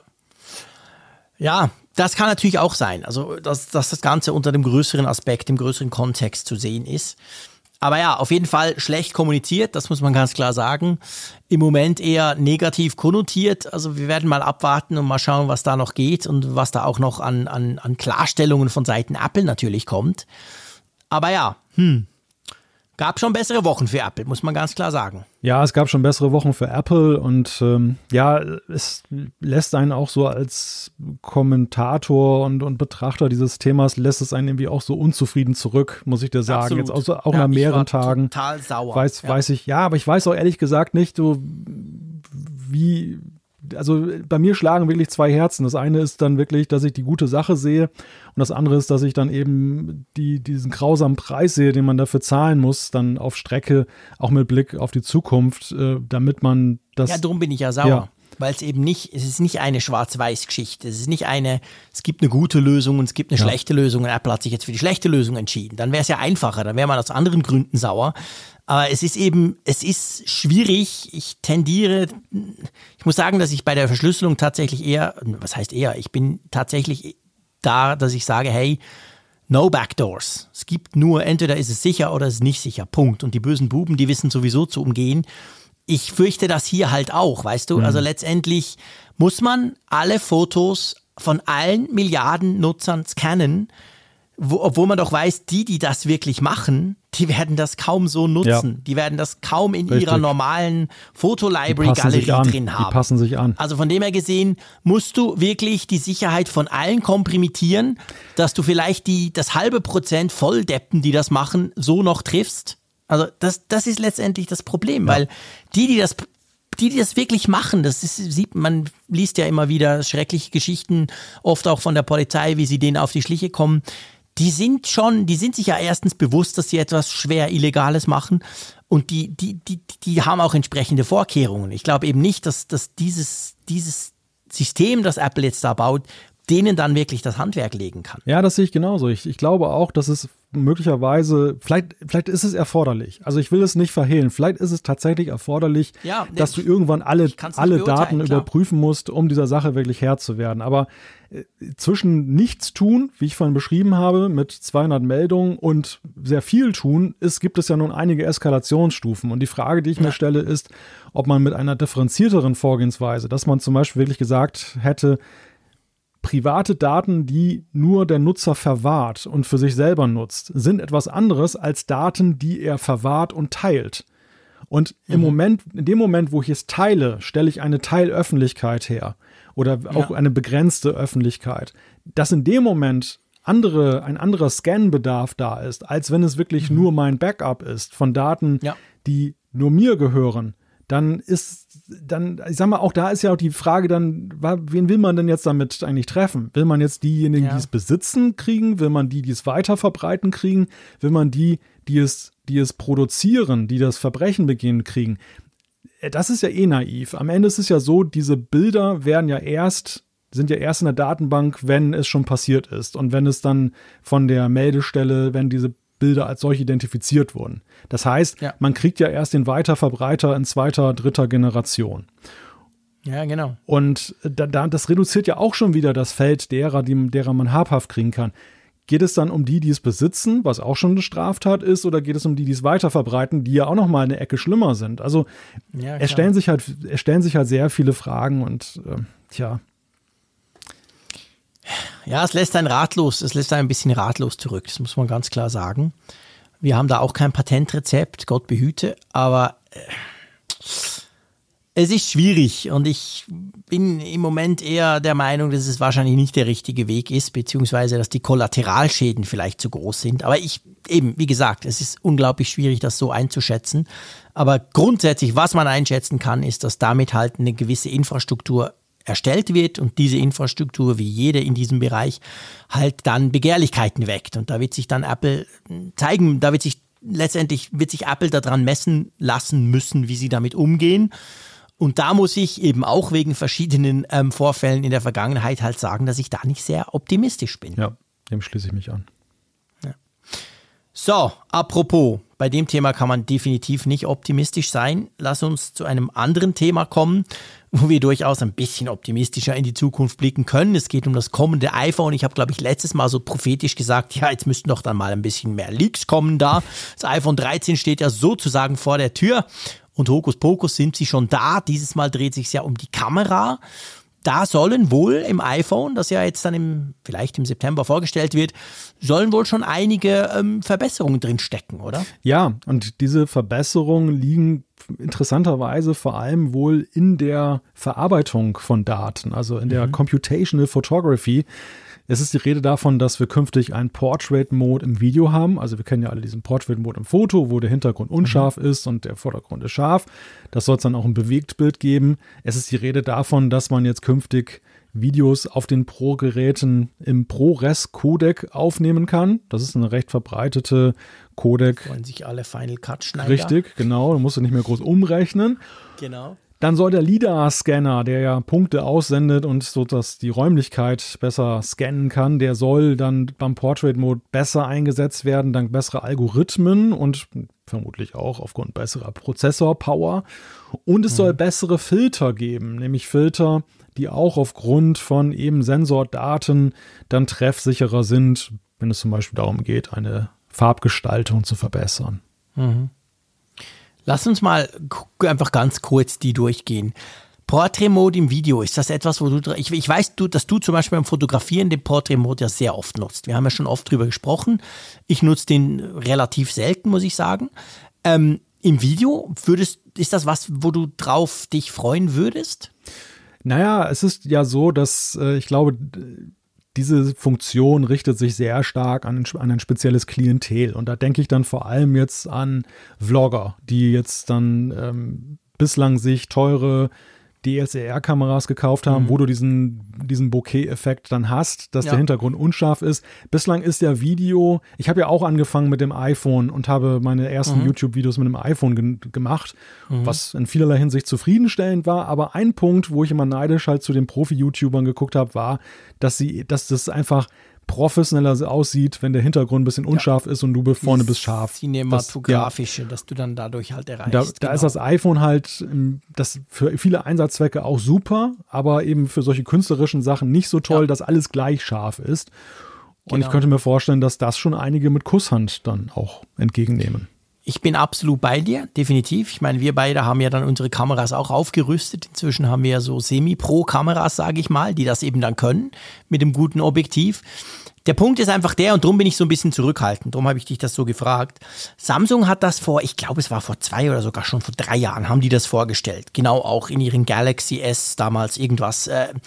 Und ganz ehrlich, es war total schlecht. Also wenn du, wenn du ganz still sitzt, so Malte Norddeutsche, beweg mich nicht, ich mache jetzt ein Video, hm. dann geht das. Aber so Zappel, Zappel Fritze Frick, vergiss es. Das ja. sah so scheiße aus. Einfach weil du gemerkt hast, der rechnet da was rum und das ist wirklich so, es ist wie wenn du im Zoom oder, oder im, im Google Meet Meeting kannst du doch auch diesen Hintergrund aktivieren. Ja, ja. Und je nachdem, wie du dich dann halt bewegst, sieht es halt wirklich aus wie ein ganz schlechter Greenscreen. Und das ist so, ich habe das irgendwie, ich merke das gerade. Bei dem Thema habe ich das so immer im Kopf. Ich sehe immer dieses Samsung-System und denke, boah, ist das scheiße. Ja. Aber vielleicht kriegt ja Apple besser hin. Nein, aber es ist ein berechtigter Einwand, denn ich, äh, du, du, hast ja schon gesagt, ich nutze den Portrait-Mode bei der Fotografie durchaus häufiger als du. Mhm. Aber ich mhm. weiß auch, warum viele ihn nicht nutzen. Und das ist nämlich der Grund, dass ähm, die Verschlusszeit häufig dann bei ja. dem Portrait-Mode höher ist, länger ist. Genau. Aus dem Grunde, weil eben dann augenscheinlich dann der Vorder- vom Hintergrund getrennt werden soll, was dazu führt, dass du in schlechten Lichtverhältnissen oder wenn eine Person sich heftig bewegt, häufiger mal verklickte Bilder sozusagen hast, weil die, mhm. du erwischst die Person mit so einer ja, Bewegung noch, dann so einer Bewegungsunschärfe oder genau. ungünstig auf jeden Fall. Deshalb glaube ich, die Voraussetzung, damit Portrait Mode im Video A überhaupt funktioniert und B das Qualitätsniveau erreicht, was wir uns jetzt im Vergleich zu DLSR versprechen, dass Apple deshalb auch so lange gezögert hat, weil sie jetzt erstmal dann den Portrait Mode dorthin drillen mussten. Und da muss ich dir ja. sagen, ist ja meine große Hoffnung und da greife ich jetzt Punkt 3 schon so ein bisschen vor, gerade mhm. diese bessere Implementierung des LIDAR-Scanners. Ja, denn, genau. denn, bislang, bislang ist der völlig unter den Erwartungen geblieben, so ja, was den Portrait Mode. Der ist nicht besser geworden, wirklich, nee. finde ich. Ja, ich sehe das beim iPhone 12 meiner Frau, muss ich sagen, hey, aber der Portrait-Modus ist da eigentlich genau gleich gut wie bei meinem 12 Pro Max Schieß mich tot Megateil. Also der, der, der LIDAR-Scanner scheint da noch nicht allzu viel zu werkeln. Wenn das natürlich besser wird und der mehr macht, ich meine, der wäre ja prädestiniert dafür quasi, um diese ganzen Ebenen herauszuarbeiten. Das wäre das wär cool, ja. Da bin ich ganz bei dir. Ich meine, ProRes müssen wir nicht diskutieren. Das ist cool, eben wie gesagt, ja. wenn du mit Final Cut arbeitest, sparst du dir da ordentlich Zeit und auch Qualität. Ähm, wird ein bisschen besser. Die Filter, äh, brauchst du die jemals? Nein. Ab ich weiß gar nicht, wo die sind in der, in der Kamera-App, ehrlich gesagt. Doch, die sind da unten, da in der Toolbar. Da hast du so einen Button okay. und da kannst du dir auswählen. Aber ich weiß, ich meine, guck mal bei Instagram rein, dann weißt du, wer sie ja, nutzt. Ja, ja, ja, es ich weiß gibt schon. Viele große Liebhaber von den Filtern. Und ja, äh, ich glaube, du kannst enough. da sehr punkten bei den Filtern, wenn du die dann pimpst. Aber was, was man schon insgesamt sehen kann, also wir reden ja hier auch über die Pro-Modelle, die diese Verbesserungen bekommen. Ja. Und ähm, das war letztes Jahr schon erkennbar. HDR10 und so ein paar andere Sachen. Ja. Es ist natürlich Spartenprogramm, ne? Es ist wirklich so ja, ja, auf einzelne, also man kann nicht mal den Pro, den generellen Typus Pro definieren, sondern du hast ähm, viele Pro-Fraktionen, die sich da aber mhm. dadurch angesprochen fühlen könnten durch die einzelnen Features. Ja, das ist ganz ein wichtiger Punkt. Das, das ist, glaube ich, ganz entscheidend. Also diese Pro-Features, das war schon letztes Jahr so, sind sind so ein bisschen Special Interest, wie du es gesagt hast. Gewisse Leute haben extrem Freude dran, aber die breite Masse sagt wahrscheinlich, pff, ist mir egal, brauche ich nicht. Ja. Gut, lass uns zum nächsten Thema kommen, und zwar zu Parallels. Wir sprechen ja ab und zu im Apfelfunk über Parallels. Unsere liebste, sage ich mal, ähm, Virtualisierungslösung. Und da kam jetzt, wie jedes Jahr eigentlich, eine neue Version. Parallels 17 ist es dieses Mal geworden. Und die bringt schon einiges Spannendes mit, vor allem den M1-Support, oder? Ja, also den gab es wohl auch schon jetzt vorher, aber der ist jetzt nochmal deutlich verbessert worden, sagt, sagt Parallels und äh, die Performance soll da wirklich dann deutlich zugenommen haben. Und dann die Unterstützung.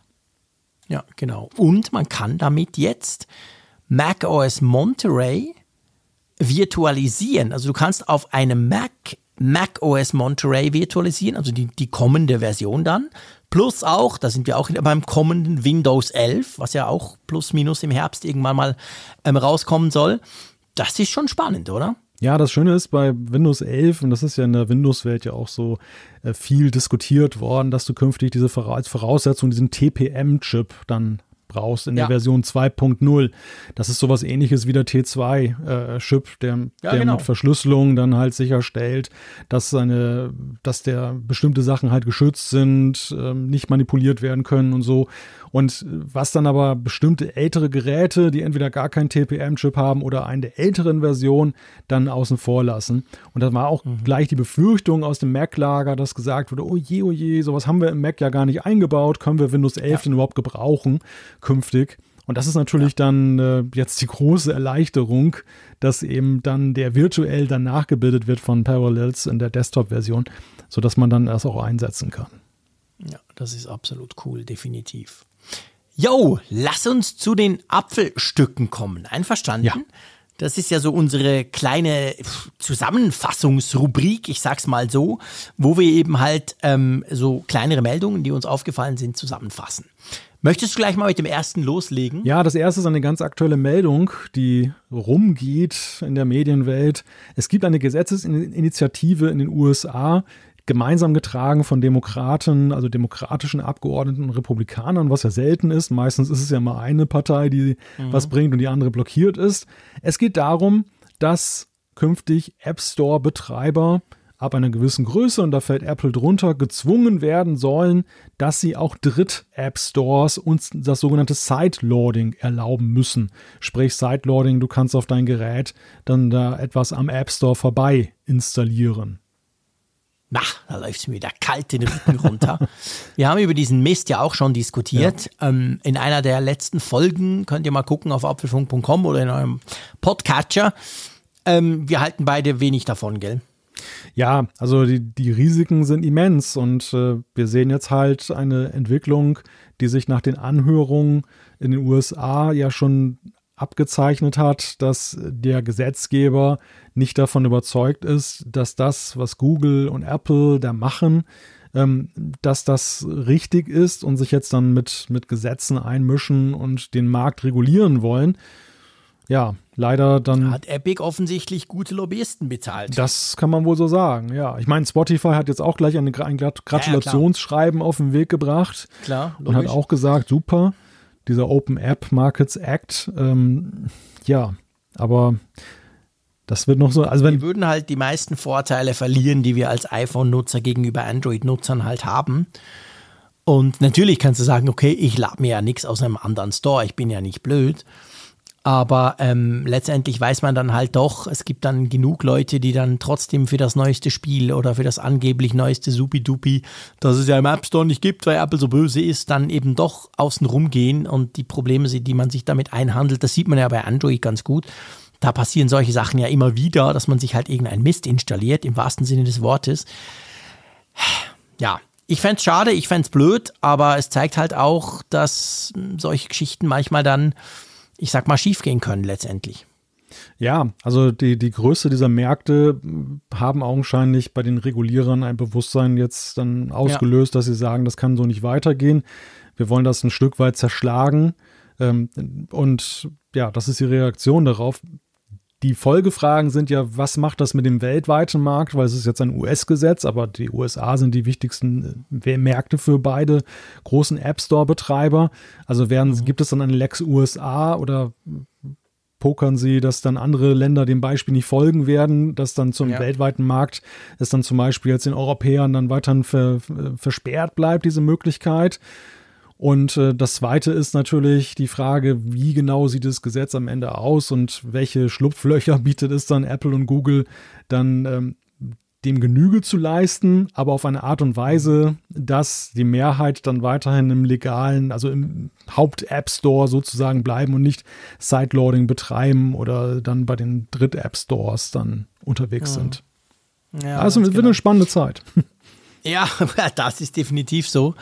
Ähm, lass uns zum nächsten Punkt kommen, und zwar, da geht es um WhatsApp. Und jeder vielleicht, der das, der das schon mal probiert hat, der wird bei dieser ähm, Meldung aufjubeln. Und zwar geht es darum, ums Thema, den Datentransfer von WhatsApp zwischen iOS und Android. Das tönt jetzt nicht so unglaublich interessant, aber der Punkt ist ja der, wenn du WhatsApp, wenn du, wenn du iPhone-Nutzer bist und du findest, so jetzt will ich doch mal eines dieser geilen neuen Club-Handys von Samsung zum Beispiel ausprobieren, die heute vorgestellt wurden, dann wirst du spätestens, du wirst bei allen Apps keine Probleme haben, sag ich mal, Spotify, all das Zeug, Netflix, alles so easy peasy, E-Mail und so weiter. Äh, aber spätestens bei WhatsApp wirst du Probleme kriegen und feststellen, hä, das geht ja gar nicht. Das geht ja nur, wenn ich eine Ausbildung im zertifizierten Hacker quasi. Das ist so unglaublich kompliziert und geht sehr oft schief. Übrigens umgekehrt genau gleich. Von Android zu iOS geht's auch nicht wirklich. Da muss man irgendwelche kruden ähm, die, äh, quasi Anleitungen im Internet verfolgen. Es ist ein bisschen wie wenn du das erste iPhone 2008 ähm, gejailbreakt hast. So kommt es mir vor, inklusive die SIM-Karte von Hand zuschneiden. Also unglaublich mühsam. Und das soll jetzt besser werden, gell? Ja, nennen wir es beim Namen. Ich meine, wir haben uns jetzt fast eine Stunde über Privatsphäre unterhalten. Äh, ich habe diesen Weg mal für eine Bekannte, bin ich mal gegangen, dann von einem Android-Gerät, das auf iOS äh, zu übertragen. Du musst dich natürlich von der Privatsphäre oder dem Anspruch darauf völlig verabschieden, weil das so eine Klar. krude Vorgehensweise ist und du musst so viel Vertrauen in fragwürdige Tools haben. Ähm, genau. Es muss, die, die Daten müssen dir schon wirklich sehr viel bedeuten, dass du so viele Zugeständnisse ja. machst. Und ja, ich meine, dieser Weg, diese, diese Öffnung, ähm, dass, dass ich das jetzt sauberer hinbekommen kann, das ist ja ein Segen, es ist ein Traum, der in Erfüllung geht für viele Menschen. Ja. Ja, vor allem, es ist, also man darf das nicht unterschätzen. Es gibt sehr viele, ich kenne auch ein paar davon, ähm, die, die haben ein gigantisches WhatsApp-Archiv und das ist quasi wirklich ihr Archiv. Da sind Bilder drin, da sind Kommunikationen drin von irgendwann. Die wollen das alles behalten, das ist ja ihr gutes Recht. Und es ist eigentlich erstaunlich, dass so eine große Firma wie Facebook, die ja hinter WhatsApp steht, dass die das nicht bis jetzt möglich gemacht haben, dass man irgendwie diesen Datenschatz bei einem Systemwechsel mitnehmen kann. Klar, innerhalb von Android ist es kein Problem, das Zeug ist alles im Google Drive gebackupt. Innerhalb von iOS, wenn du von deinem iPhone 7 auf dein neues supi-dupi iPhone 13 wechselst, geht's auch easy peasy über die iCloud. Aber wenn du eben die Systemgrenze überspringst, dann ist es tatsächlich so, da gibt es bisher keine Lösung und jetzt soll es dann wohl so ein Tool geben, vor allem bei Samsung, wo man das eben machen kann. Ja, es hat den Anschein, dass die Apps für die verschiedenen Plattformen bei WhatsApp tatsächlich völlig autark voneinander entwickelt wurden. Ähm, komplett unterschiedlich. Also allein die Tatsache, dass man nicht auf die Idee gekommen ist, dass man jetzt den iOS-Nutzern anbietet, dass sie, du, du kannst ja aus Google Drive auch von iOS darauf zugreifen. Warum ist es nicht ja, möglich, dass du deine Cloud-Speicherung genau, dann einfach ablegen? dort ablegst? Genau. An, ich meine, umgekehrt ist es schwieriger mit iCloud auf Android, aber Klar. Also das habe ich zum Beispiel nicht verstanden und das, das ist, ja, in der Tat deutet das darauf hin, dass, dass die da, dass sie nie miteinander gesprochen haben und irgendwie sich da nie tiefgreifend Gedanken drüber gemacht haben. Weil ich wüsste jetzt nicht, was jetzt eine Facebook-Tochter für ein Interesse hat, den Plattformwechsel zu verhindern. Warum sollten sie da was gegen Null. haben? Das ist genau der Punkt. Also ich meine, erstens, gewisse Leute sagen dann, okay, verliere ich halt die History. Ähm, das kann ja nicht im Interesse sein von WhatsApp. Also eben, es müsste ja sein wie die anderen großen. Ich meine, Netflix, die schauen, dass es auf jedem möglichen, auf jeder möglichen Plattform läuft, weil die wollen ja die Kunden behalten. Ja. Und WhatsApp offensichtlich hat sich bis jetzt überhaupt nicht darum gekümmert. Ähm, aber ja, das wird besser. Also in Zukunft werden wir Tools haben, wo man das Ganze ähm, damit machen kann. Mit Betonung auf Zukunft.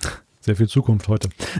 Ja, sehr viel, ja, stimmt, sehr, das, sehr viel Zukunft. Das nächste Thema Komm, ist lass uns zur Realität genau, kommen. Ist ein genau, Gegenwartsthema. Das ist, das ist ein Gegenwartsthema. Auch relativ kurz vor der Sendung ist macOS 11.5.2 erschienen, ein Update. Und äh, wenn ihr euch fragt, welche großen Features erwarten mich dort, also sichtbar nichts. Es gibt äh, laut Apple wichtige Bugfixes, sicherheitskritische Bugfixes.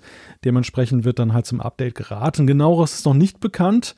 Aber immer dann, wenn nichts genaueres bekannt ist, dann sind es meistens auch Sicherheitslücken, weswegen es sich ja. lohnt. Ja, ja, und wenn es so außer Plan einfach plötzlich, plötzlich da ist, dann ist es tatsächlich oft so, ohne Beta-Phase nichts, einfach zack.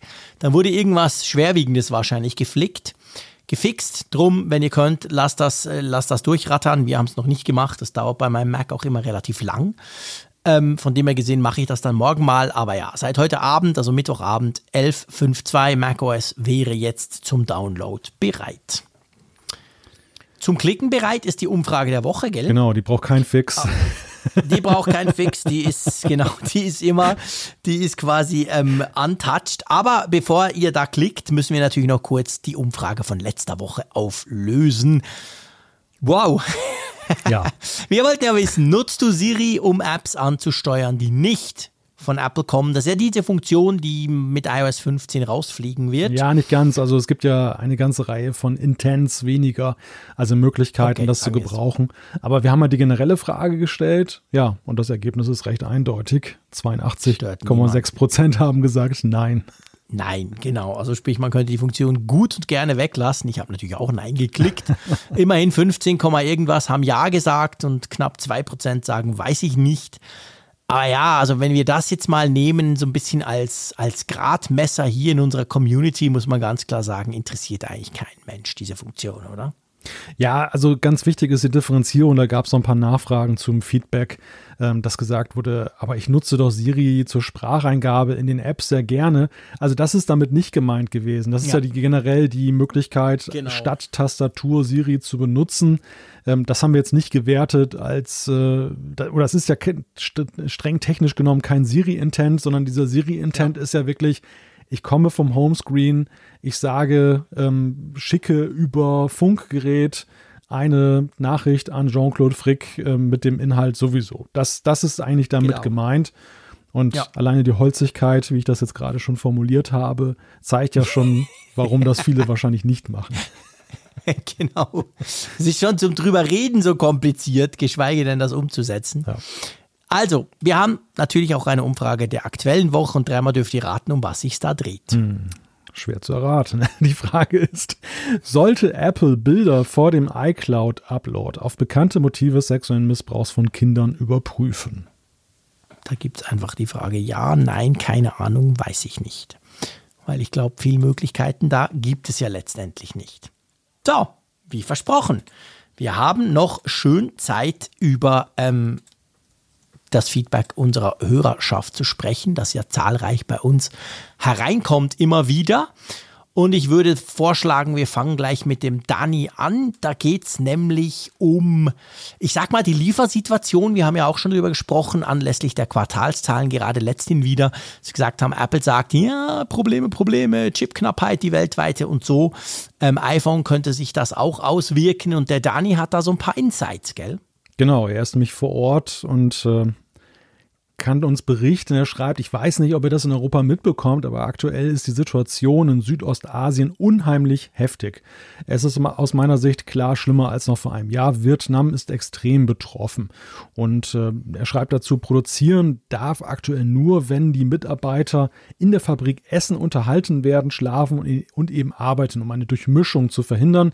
Gleiches gilt für die Logistik. Rohmaterial ist extrem knapp. Das ist in Vietnam, wo meines Wissens die Airports herkommen. Also alles vor dem Hintergrund der Covid-19-Ausbruchssituation. Genau. Und er schreibt weiter, aber Indonesien, Philippinen, Indien, Malaysia sind noch fast schlimmer betroffen. Covid ist also bei weitem nicht vorbei. Ich rechne persönlich mit ziemlich heftigen Engpässen bei Saisonware im Winter, Frühjahr 2022. Ja. Ich habe auch gerade ein Interview zu dieser Chip-Krise gegeben vor einer Woche äh, für hier eine Online-Publikation und da haben wir unter anderem auch mit, ähm, ähm, mit, mit Digitech gesprochen. Das ist ja unser, quasi unser Amazon in der Schweiz, der größte Online-Versendhändler. Und die haben zum Beispiel ganz klar gesagt, sie rechnen ganz generell jetzt einfach mal global über ihre Produktpalette gesehen mit Problemen fürs ganze Jahr 2022. Also sie gehen davon aus, dass das nicht irgendwie jetzt dann nach Weihnachten besser wird oder schon im Frühjahr, sondern dass das quasi noch eineinhalb Jahre andauert. Also das ist schon, das ist schon offensichtlich ein gröberes Problem. Und ich glaube ja auch, das, das haben wir auch schon besprochen, ich glaube ja auch, dass es jetzt eher noch schlimmer wird. Also, dass wir das jetzt dann erst so richtig merken. Letztes Jahr, zumindest bei Apple, ging es ja noch so einigermaßen, oder? Ja, ja, ja, sie haben es ja bis auf kleine Verzögerungen aber ja ganz gut mhm. im Griff bekommen. Und ja. vor allem war es ja auch so, dass ja die Deckung der Nachfrage dann ja auch mhm. nach meinem Gefühl sich relativ schnell wieder eingestellt hat, dass, ja, dass genau. sie sofort liefern konnten und nicht dann mit riesigem Verzug. Gut, es gab natürlich diese Corona-Effekte bei bestimmten Produkten, gerade Notebooks waren ja extrem gefragt. So ja. alle Sachen, die im Homeoffice und äh, im Homeschooling gefragt waren, das waren so Sondereffekte. Aber wenn ich jetzt mal so reine Consumer Entertainment Geschichten anschaue, da war es ja so, dass es sich dann gefangen hat auch wieder. Ja, ganz genau. Kommen wir zum Tino. Er hat uns geschrieben. Ich möchte euch kurz äh, meinen Schnellzugriff auf das Zertifikat mitteilen, auch wenn er nicht neu ist. Kurzbefehl anlegen. Der die CovePass-App startet. Das ist für den nächsten Schritt notwendig. Jetzt unter Bedienungshilfen tippen, auf Rückseite tippen, den eben angelegten Kurzbefehl auswählen. So erhält man auch einen recht schnellen Zugriff auf das Zertifikat, ohne zu suchen, allerdings nur auf dem Telefon. So ist es etwas privater als über eine Webseite eines Dritten. Hintergrund, wir haben ja darüber gesprochen, dass man quasi ähm, eben über eine Drittwebsite kann man ja das Covid-Zertifikat eben auch ins Wallet quasi reinbringen. Äh, ja, zu dem Thema haben wir viel Feedback bekommen, deshalb würde ich da mich da auch gleich ja. mal anschließen mit ähm, einem weiteren Feedback und äh, ja, eingegrätscht auch aus einem Feedback, aber das fasse ich dann mal so mit eigenen Worten kurz zusammen. Oder da habe ich auch noch eine Frage an dich jetzt, äh, so länderspezifisch. Erstmal, der Axel hat noch dazu geschrieben zum Thema Kofpass-App in Deutschland. Das Robert-Koch-Institut begründet wohl die Nichtverfügbarkeit vom Zertifikat im Wallet damit, dass unbedarfte User wohl es hinzufügen und dann es ohne Face-ID dann für jeden auf dem Handy verfügbar ist. Naja, muss jeder selbst wissen, was er davon hält, aber ich kann mhm. diese Begründung verstehen. Also, mhm. dass eben Leute das nicht dann aufrufen, sich des iPhones bemächtigen und dann den QR-Code sozusagen klauen, die große Angst, die ja umgeht. Ja, ich finde, weißt du, da muss ich sagen. Die ich ja immer noch nicht so ganz nachvollziehen kann. Genau. Das habe ich ja letztes Mal auch das, gesagt, weil ja. man braucht ja noch den, den Ausweis dazu. Ja, das, genau, das ist eigentlich der Punkt. Ähm, das, das setzt eigentlich voraus, dass man davon ausgeht, dass sich keiner den Ausweis dazu anguckt, sondern jeder nur irgendwie dann kurz den Scanner dranhält und. Äh Was natürlich vielleicht so ist. Ich muss dir ganz ehrlich sagen, ich habe ja bis jetzt noch nie, also jetzt heute, tatsächlich heute am Mittwoch hatte ich eben so ein Samsung, dieses Unpacked-Event in Zürich. Da habe ich wirklich zum ersten Mal das Zertifikat irgendwo zeigen müssen. Jetzt klar, ich bin nicht so der Partygänger, aber ich, ich kann von dem her, ist, vielleicht ist es tatsächlich so, dass halt in vielen Clubs oder, oder Lokalen wirklich so nach dem Motto, oh, hat ein Zertifikat, App drauf, piep, piep, und dann darf der durch, ohne den Ausweis zu zeigen. Das weiß ich ehrlich gesagt nicht. Das könnte natürlich schon sein, dass die Realität ein bisschen anders aussieht als, als, die, als die Idee oder die Theorie dahinter, oder? Naja, wir müssen ja im schlimmsten Fall davon ausgehen, dass äh, diese Restriktion, dass du deinen dein QR-Code, deinen Nachweis vorzeigen musst, überall dann um sich greift und dass, dass du dann ja, letzten genau. Endes eine Art Massenabfertigung auch hast an Eingängen, nehmen wir mal an, von großen ja. Warenhäusern und so. Dann schnell gehen muss. Ja, und ob du es dann gewährleisten kannst, so lange Schlangen ähm, oder wenn du lange Schlangen vermeiden willst, dann, dann musst du halt mhm. ja irgendwie einen Mechanismus finden, dass es möglichst schnell geht. Ich, ich denke auch an die Frage, welche Technik werden wir da möglicherweise auch sehen? Also vielleicht so Ampeln oder so, so Schrankensysteme, ja. dass jeder sein, sein Smartphone, wer so einen QR-Code hat, so eine Fastlane sozusagen. Du kannst ja, bei genau. einem Mitarbeiter dein, dein gelbes Büchlein vorzeigen oder aber du hältst den QR-Code an die Schranke. Nur dann ist es ja eben so, ähm, wahrscheinlich wird da nur der QR-Code gecheckt und nicht der Ausweis dazu. Und ähm, dass da vielleicht dann diese Sensibilität dann eben da ist, dass man da aufpassen soll, dass da keiner ja. Identitätsdiebstahl be dann betreibt. Trotzdem bin ich so auf dem Standpunkt, ja, ich kann das Argument verstehen und man muss natürlich mal vom dümmsten amtszunehmenden User ausgehen äh, oder dem risikobereitesten, aber auf der anderen Seite so ein bisschen Eigenverantwortung, finde ich, kann man den Leuten da schon abverlangen und ähm, da, deshalb ein Konform, ein wichtiges Komfortmerkmal deshalb dann da nicht zu machen da fand ich schon eher das Einleuchten und das führt mich eigentlich zu dieser Zuschrift, die ich so mit eigenen Worten mal kurz wiedergeben möchte. Und zwar jemand aus der Schweiz hatte uns nämlich geschrieben ja. mit der Frage, der, des Ablaufs von Zertifikaten. Und das führt mich eigentlich zu der Frage, also er argumentierte irgendwie so sinngemäß von wegen, man müsste ja das Zertifikat immer wieder erneuern und ähm, dass äh, die, die Karteileichen bleiben dann im Wallet drin und irgendwann hat man gar keinen Überblick mehr, was das aktuelle Zertifikat mhm. ist und welches nicht. Ich frage dich, Jean-Claude, ist euer Covid-Zertifikat mit einem Ablaufdatum versehen? Ja, ja, klar. Ach so. Ja, da steht drauf, das war am Anfang, das war ganz witzig. Wir haben ja auch noch eine andere, das kann ich da gleich einflechten. Wir haben ja noch andere Zuschriften bekommen, wo es um diese Auto-Refresh-Geschichte ging, weißt du? Ja. Das Zertifikat wird ja immer wieder quasi aktualisiert. Also der QR-Code verändert sich ja, der ist ja nicht immer gleich. Ob das eben vielleicht im Wallet auch nicht so richtig funktionieren würde. Bei uns ist es so, als ich das zuerst bekommen habe, das war gerade Ende Juni, ich glaube, ich war ziemlich früh dran. Dann war es so, ich wurde, keine Ahnung, Ende April das zweite Mal geimpft. Da war es ja sechs Monate. Und dann hat das ein Ablaufdatum, das war dann irgendwie, keine Ahnung, Ende Oktober. Und dann hat man in der Schweiz beschlossen, ein paar Wochen später, ja, nee, das, das reicht eigentlich für ein ganzes Jahr. Man hat inzwischen neue Studien und so, also bist ein Jahr safe. Und das war wirklich so, die haben das dann gesagt, offiziell, so ist es. Und am nächsten Tag Hokus Pokus und jetzt habe ich quasi Ende April 2022 bei mir als Ablaufdatum drin. Mhm. Ja, interessant, weil ich. Das ist ja wichtig, oder? Habt ihr keins drin? Also ich habe zumindest, ich habe nach, nach, dieser Zuschrift habe ich natürlich geguckt und habe die Unterlagen äh, studiert. Ich bin, ich bin schockiert. Eine, Wie geht denn das? Tja, keine Ahnung. Also es mag ja sein, dass sich das dann in der App erneuert, dass dann, wenn ich das da drin habe, dass es dann irgendwie ausgetauscht wird, keine Ahnung. Also bei uns, unsere App nur einfach als Info, die, diese, diese, die heißt ja bei uns ähm, Covid-Zert. Ja. Wenn du die aufmachst, hast du ja diesen QR-Code und den Namen und sonst nichts und unten steht nur mit Ausweis gültig. Wenn du aber auf den QR-Code draufklickst, kriegst du quasi noch zusätzlich Infos. Gültigkeit in der Schweiz bis eben ähm, Ende April 2022, dann steht noch mit, mit was du eigentlich geimpft wurdest und schieß mich tot. Also da ist eine ganze Liste von, von Infos drin. Ja, die sind. Bei euch nicht? Also ich habe hier das, ich sehe hier dann halt zwei Zertifikate sind. Also mhm. wann ich geimpft wurde. Datum mhm. der Impfung, ja, genau. Zertifikatkennung, Zertifikataussteller, Land der Impfung, Hersteller des Impfstoffs, Art was? des Impfstoffs. Ah, das schon, okay, okay, das schon. Aber es steht nicht, es gibt kein Ablaufdatum hier. Es gibt kein, keine Beschränkung.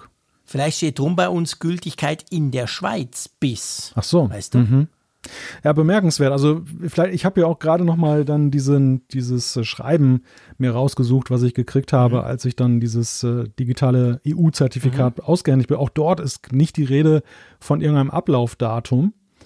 Vor, vor dem Hintergrund, ähm, es, es drängt sich zumindest nicht auf, sagen wir mal so. Vielleicht habe ich was übersehen, ich möchte es nicht ausschließen, ja, genau. aber es drängt ja, sich zumindest nicht auf und auch nach genauerem Nachsehen habe ich es nicht entdecken können, was ja schon ja. das Ganze ziemlich obskur macht. Aber das, wusste, das genau. wusste ich tatsächlich nicht, weil, also so wie sich das in Deutschland darstellt oder in der EU, mhm. gibt es dieses Ablaufproblem bei uns nicht, wenn man das so machen würde. Okay. Ja. Ja, dann, dann wäre es natürlich, genau, dann wäre es natürlich kein Thema. Hm. Spannend, siehst du? Schon wieder was gelernt, oder?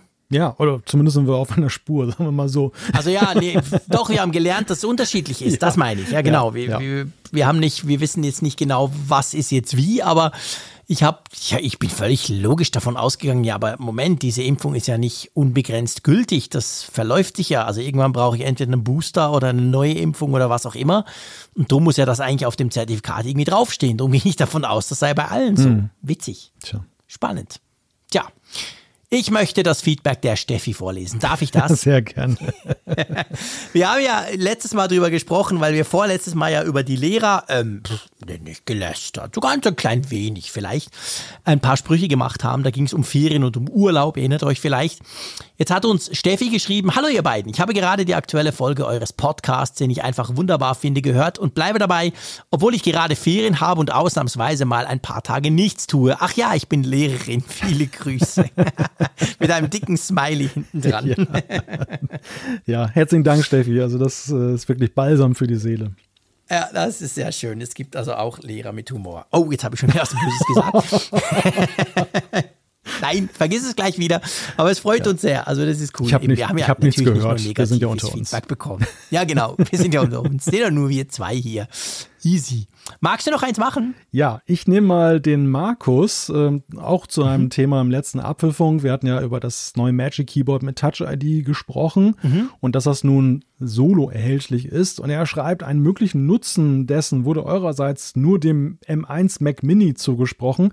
Ich gebe zu bedenken, dass eine nicht unerhebliche Anzahl von MacBook Air sowie MacBook Pro Nutzern diese Geräte auch mittels einer Dockingstation als Desktop-Variante mit externen Bildschirmen nutzen. Und es wird hierbei häufig auf ein Magic Keyboard zurückgegriffen im Falle einer Nutzung als Desktop-Variante des MacBooks. Somit erweitert sich aus meiner Sicht der mögliche Nutzerkreis um einiges als nur den von euch skizzierten M1 Mac Mini-Nutzer. Was wieder beweist, dass unsere Hörerschaft viel cleverer ist als wir, beziehungsweise in diesem konkreten Fall habe, glaube ich, ich das so gesagt.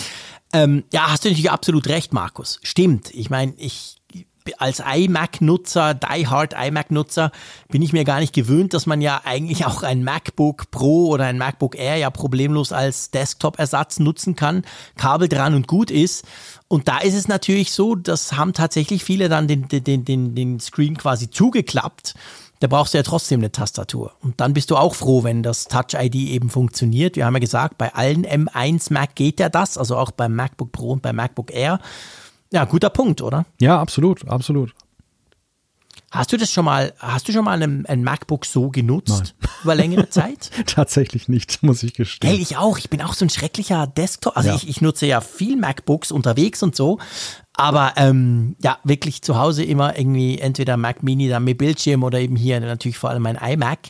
Und darum bin ich gar nicht auf die Idee gekommen, dass man ja die Notebooks auch so brauchen kann. Ja, das ist bei mir, bei mir rührt das irgendwie auch aus so einer ganz komischen Denke heraus, weil ich Desktop-Rechner immer so, den, den traue ich immer mehr zu, den traue ich mal zu, dass ich sie mehr genau. von der Power her nutze, mehr ja, ja. ihn mehr abverlange. So. Und äh, wir erinnern uns, die früheren Notebooks, die waren ja thermisch auch manchmal schnell an ihren Grenzen. Das ging dann los, dass ja. der Lüfter dann laut wurde und das kann ja dann auch nicht für das System so toll sein, wenn da so eine Hitze drin ist. Deshalb habe ich immer davor zurückgeschreckt, so eine Lösung zu finden. Ich, ich sehe die Vorteile, was die Mobilität angeht.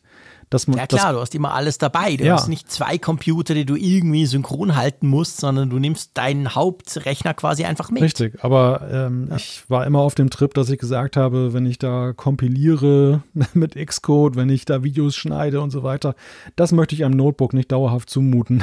Dafür brauche ich dann doch ja. einen Desktop-Mac. Ja. ja. Da sind wir ja. vom alten Eisen sozusagen. Ja, da sind wir definitiv vom alten Eisen. Vor allem ist ja der, der neue iMac, by the way, ja auch ein M1-Chip. Ist ja eigentlich nichts ja, anderes als ein MacBook Air, wenn du so willst. Verschwimmt alles am Ende. Ein bisschen ja. böse in einem schönen Gehäuse und einem besseren Bildschirm. Ja, auf jeden Fall. Ich glaube, diese Zeiten, die, die ändern sich auch. Und ich, ich glaube tatsächlich aber auch, also wenn ich so in meinem Freundeskreis oder sagen wir mal in, auch bei, auf Arbeit oder in so meinem Geek-Kreis rumhöre, da stelle ich schon fest, dass eigentlich, das sieht man ja auch, früher hat ja Apple noch Zahlen dazu geliefert, es werden ja viel mehr Notebooks verkauft als Desktops. Und, ja. und es ist tatsächlich so, da bin ich manchmal wirklich der Dinosaurier, weil du hast einen Desktop, ja, und den unterwegs. Dann sage ich, ja gut, ich habe noch ein zweites, drittes, viertes, fünftes Gerät. Das sind natürlich dann die Geek-Probleme, die, die wir nicht haben. Aber ich glaube schon, dass das viele machen. Dass einfach viele einfach ihren Rechner haben und der ist halt, der ist natürlich entsprechend gut, und schnell und den nehmen sie mit mhm. und den hängen sie an und dann haben sie alles das, in einem. Das hat natürlich in den letzten Jahren einen, einen erheblichen Drive bekommen, vor, ja, vor der auch. Pandemie durch äh, das mobile Arbeiten, also viele Menschen, ja. die viel auf Reisen sind, auch arbeitsbedingt und dann natürlich dann ihren Bürorechner sozusagen mitnehmen. Sowieso. Und äh, nach der Pandemie oder seit der Pandemie, nach wäre schön, aber seit der Pandemie,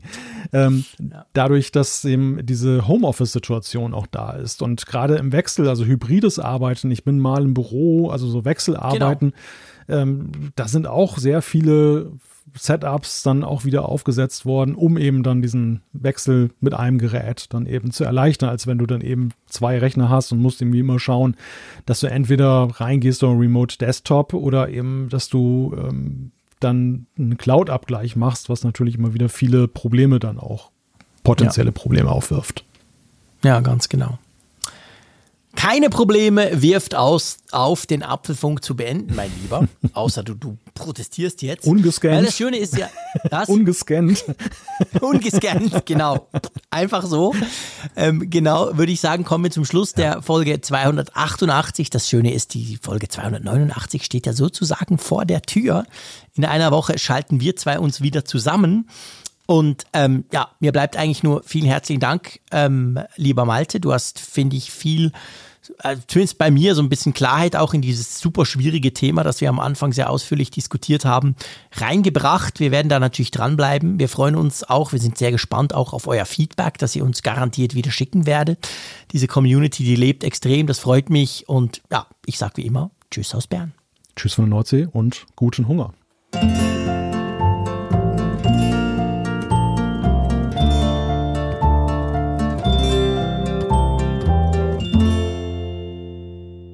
Auf Empfang mit Funkgerät, der App zum Apfelfunk.